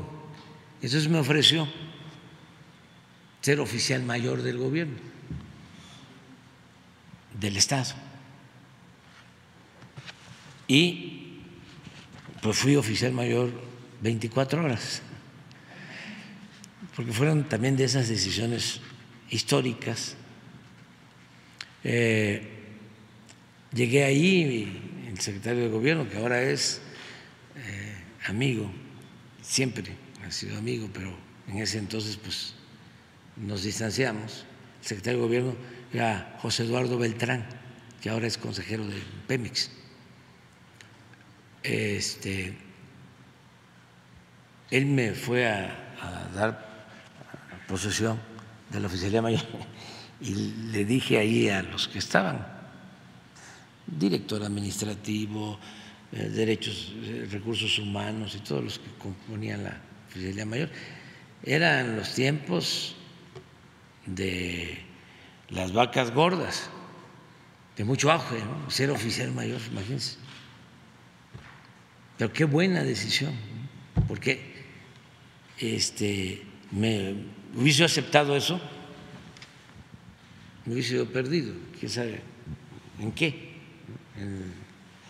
Mínimo en lo administrativo, ¿no? Y hubiese sido dejado, hubiese sido abandonado el noble oficio de, la, de la política. El ser este, transformador, que es algo extraordinario. Bueno, el caso es que llego ahí y le digo a los que están a ver, ¿quién sabe más de esto? No, pues me acuerdo de un contador, contador de WIT. Ah, ¿qué es aquí? Yo ya voy a regresar. Procure que no falte nada, que no se pare el gobierno. Y yo ya regreso. Ya pasé a buscar a mi esposa, afinada Rocío, a su trabajo y le dije, voy a renunciar. Eh, y para que vean lo solidario de las compañeras, ¿no? como también de los compañeros, cómo eh, no puede un dirigente este, salir adelante si no tiene el apoyo de una compañera o una compañera no puede salir adelante si no tiene el apoyo de un compañero y de la familia en general. Este, y su respuesta fue sí, sí, sí, sí, porque ya veníamos hablando del asunto. Entonces me fui y escribí una renuncia que es histórica, que palabras más, palabras menos dice, eh, agradezco eh, a usted el que me nombre como oficial mayor. ¿no? Pero este eh, cargo eh, me aleja de mi propósito fundamental, que es la de servir al pueblo. Por lo tanto, le presento, o en consecuencia le presento mi renuncia con carácter irrevocable. Y ya, ya nomás la dejé y vámonos, porque estaba fuerte. Imagínense decir no en ese entonces. Pero gracias a eso, bueno, ya nos venimos acá, ahora que hablas del FUBISTE, ¿cómo no voy yo? Es como lo de las becas. Cuando estudié, estudié por una beca en la casa del estudiante tabasqueño. Cuando regresé de esa situación de Tabasco, eh, llegué a rentar un departamento, llegamos a rentar un departamento en Copilco, 300. Esa unidad no se me va a olvidar nunca tampoco. Y este, luego ya conseguí trabajo en el INCO, Instituto Nacional del Consumidor. También le agradezco mucho a la licenciada Clara Hussiman, que me dio trabajo. Fui director de organización en el INCO. Eh, esto de eh, los precios, el quién y quién en los precios, por eso, eh, lo, de, lo de Sheffield, algo parecido. y luego, ya estando ahí, conseguí un crédito del Fobiste y gracias a eso tuve mi departamento en Copilco. Y lo importante en ese entonces de esos créditos es que las tasas eran muy bajas, que es lo que tienes que procurar. Pero bueno, ese tiempo que no tuve eh, trabajo después de salir de Tabasco, me dediqué a hacer mi tesis. Ya había yo escrito algo sobre este tema. Y eh, me asesoró la tesis una maestra extraordinaria que ya falleció, Paulina Fernández,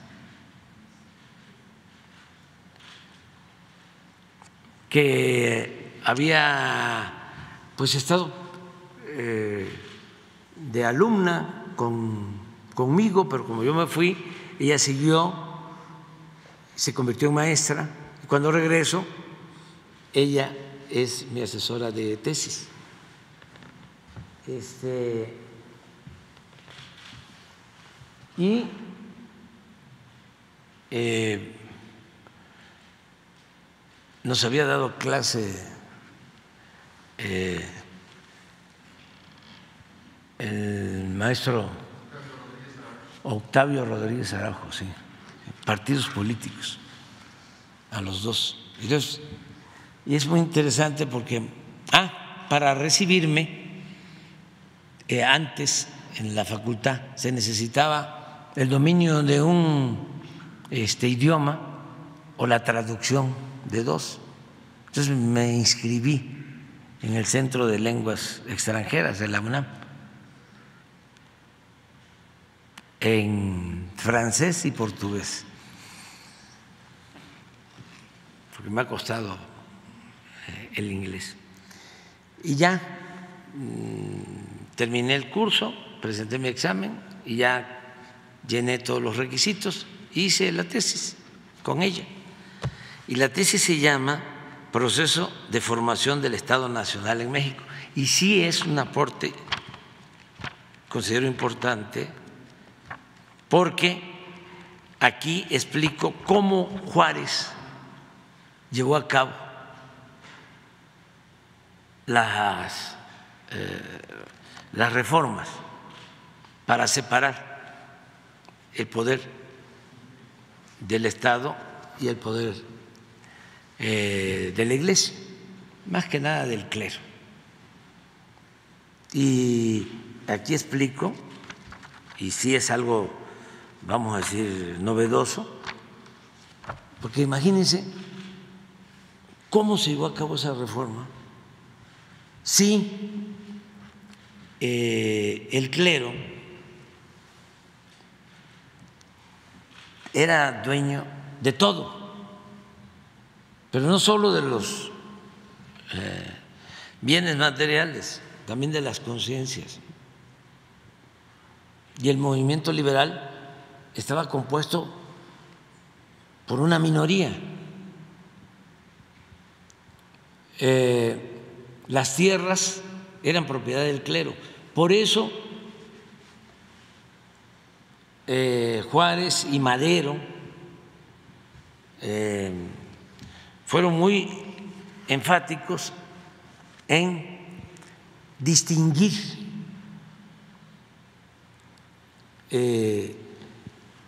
al clero de la religiosidad. Son cosas distintas. Juárez era anticlerical, no antirreligioso.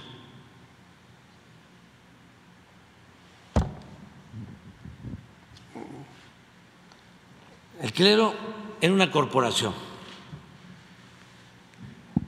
con mucho poder. Entonces, ¿cómo es que Juárez y los liberales llevan a cabo la nacionalización de los bienes del clero? Como dirían mis paisanos veracruzanos, le zumba. ¿Cómo lo hicieron? Entonces yo aquí explico cuál fue la estrategia central. Con las leyes de reforma, sobre todo la que tiene que ver con la nacionalización de los bienes, lo que hacen es que los grandes latifundios del clero los ponen al mercado y le despiertan el apetito a los propietarios particulares. Y por interés más que por convicción, esos propietarios particulares de ser conservadores se vuelven liberales.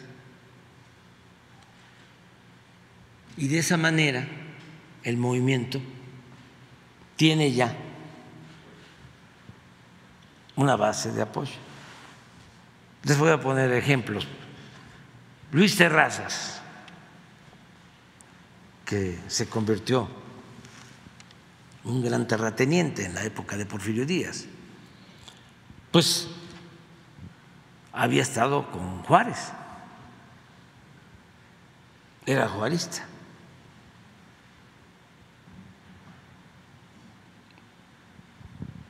Y Terrazas eh, tenía pues más de dos millones de hectáreas en Chihuahua, por eso se decía que Terrazas no era de Chihuahua, sino Chihuahua era de Terrazas.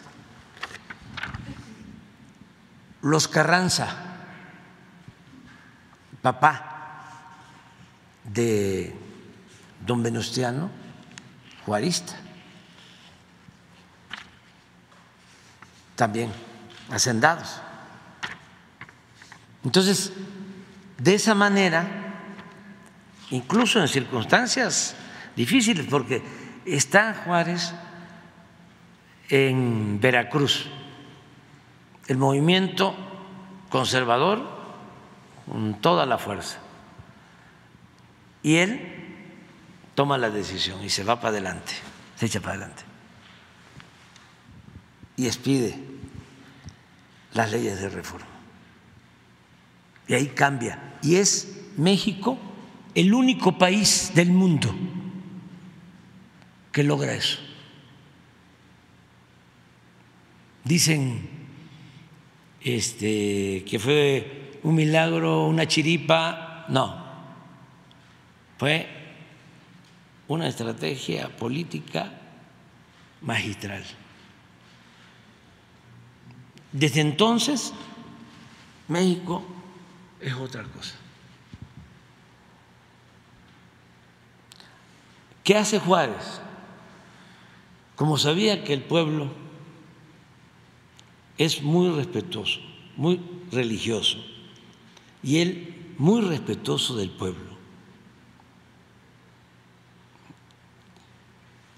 Si ustedes ven los textos de entonces y de siempre, nunca dejó de hablar eh, de lo religioso y de usar palabras religiosas. Hablar de que este, la providencia divina nos va a ayudar, este, el Creador va a estar con nosotros siempre, para que no se usara en su contra el que era antirreligioso.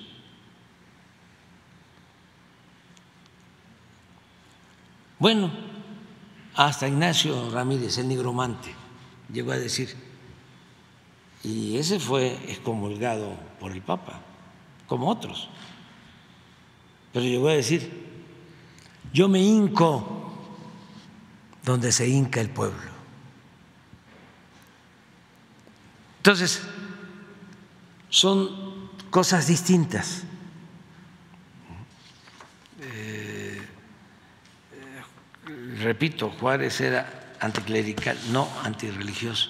Entonces, esta tesis tiene que ver con eso, demostrar cuál fue la estrategia. Ojalá y la lean los conservadores, se las voy a mandar a los, este, a los del, ¿cómo se llama?, de la transparencia. De sí. Presidente, nada más ya finalmente, eh, ¿se reforzará la seguridad en Acapulco y en Cancún ahora que se dieron estos hechos violentos en los últimos días, tomando en cuenta pues, la presencia de vacacionistas que están eh, buscando eh, algunos destinos turísticos y que bueno pues se están dando estos hechos a plena luz del día. No sé también si usted tenga información al respecto. Sí, ayer informó el general Sandoval de que se están cuidando los destinos turísticos de Acapulco, Cancún, Vallarta eh, y otros, Veracruz, está la Guardia Nacional cuidando y vamos a estar pendientes. Eh, yo em, voy a a estar fuera, me voy a Palenque eh, estos días, pero pues estoy ahí atento. Eh, se queda eh, de guardia mm, el secretario de Gobernación, Adán Augusto, porque mm, tenemos una reunión hoy por la tarde allá en Chiapas este, para la evaluación del tren Maya. Entonces ya no regreso, ya me quedo por allá. Entonces también para informarles, eh, vamos a tener hoy a las 10 este, un encuentro con 10 presidentes de América Latina y del Caribe. El tema es cómo nos ponemos de acuerdo para eh, frenar la inflación, que no haya carestía, que podamos acercar alimentos, eh, productos de primera necesidad a los consumidores a la gente de nuestros países, a nuestros pueblos, si hacemos intercambio. Ese es el propósito que tiene este encuentro. Es una videollamada, vamos a participar 10 presidentes. Eh, convocamos nosotros a esto porque consideramos que es de utilidad. Y hoy aparece el nuevo dato de inflación y es bueno porque vamos bajando, sí. Ahí vamos. Muchas gracias a productores industriales, a los que nos están ayudando para que no aumente el precio de la canasta básica. Sí, las tiendas departamentales, eh, Chedraui, Soriana, Walmart, Aurrera y otras, o sea, porque tenemos una canasta de 24 productos, 1.039 pesos y la verdad ya este, el promedio está abajo. Eh, y ya vamos así, vamos bajando.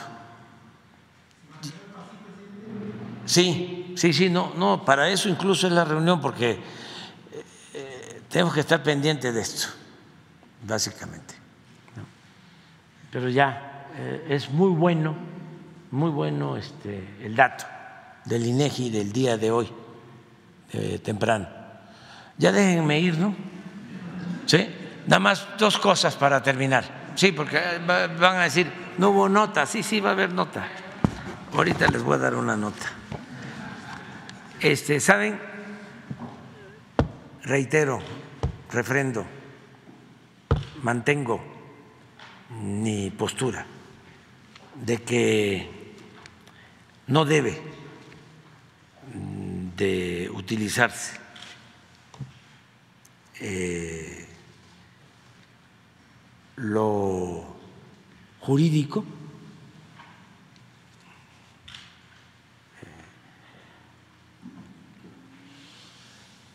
los asuntos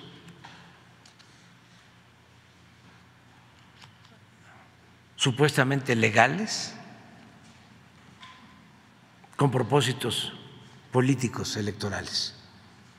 Por eso no estoy de acuerdo con lo que le están haciendo al expresidente Trump.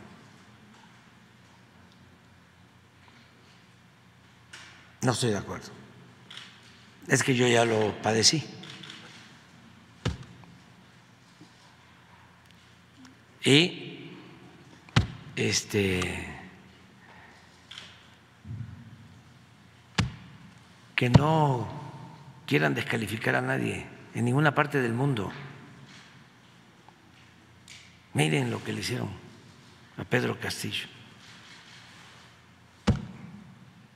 en, en el Perú lo que me hicieron a mí aquí, que me desaforaron, porque no querían que yo apareciera en la boleta como candidato a la presidencia. Ese era el fondo de todo.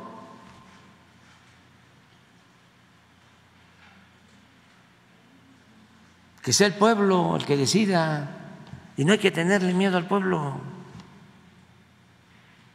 y tenerle confianza. pero no impedirle a nadie que participe. Y pueden decir, es que legalmente sí puede participar, sí. Allá sí, aquí no. Pero allá este, puede participar, pero de todas maneras está expuesto a una campaña de desprestigio, bajo, bajo la máxima de que la calumnia cuando no mancha tizna. No sé eh, si haya cometido delito, no, no, no me corresponde. Me llama la atención que lo estén acusando de algo que sucedió en el 2000 ¿O en el 2006? No, no, no, no. 16 es cuando presentan la denuncia, pero la supuesta también, no, puedo yo, ¿eh? supuesta o presunta dirían los abogados, este, aventura, o como se le llame, este, fue en el 2000 o 2006. Vamos a, a ver, si fue en el 2000, ¿cuántos años lleva? 23. Y si fue en el 2006, ¿cuántos años lleva? 17.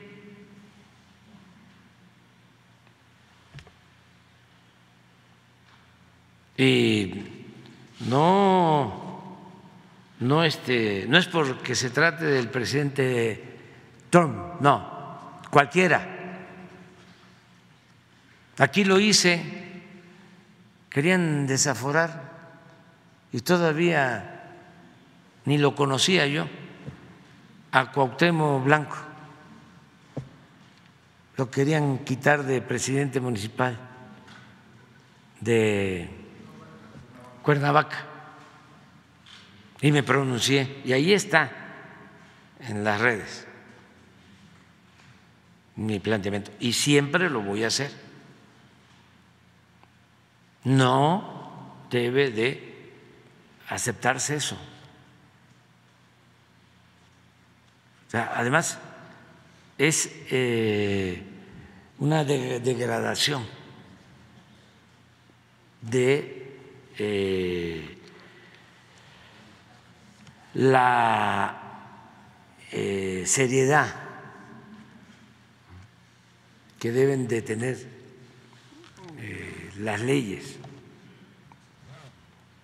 el respeto que se tiene que tener por la legalidad no utilizar eh, las leyes, no fabricar delitos para afectar a adversarios. Ya me voy. Dios. La qué? El retraso de las pensiones en el país. La solicitud de pensiones tiene retraso entre seis y un año de los que están solicitando pensionarse. Es un problema que está ahorita en el Seguro no, Social. No, hay problema, ¿El pero podría hablar en un lo aclaramos. No hay problema, ¿eh?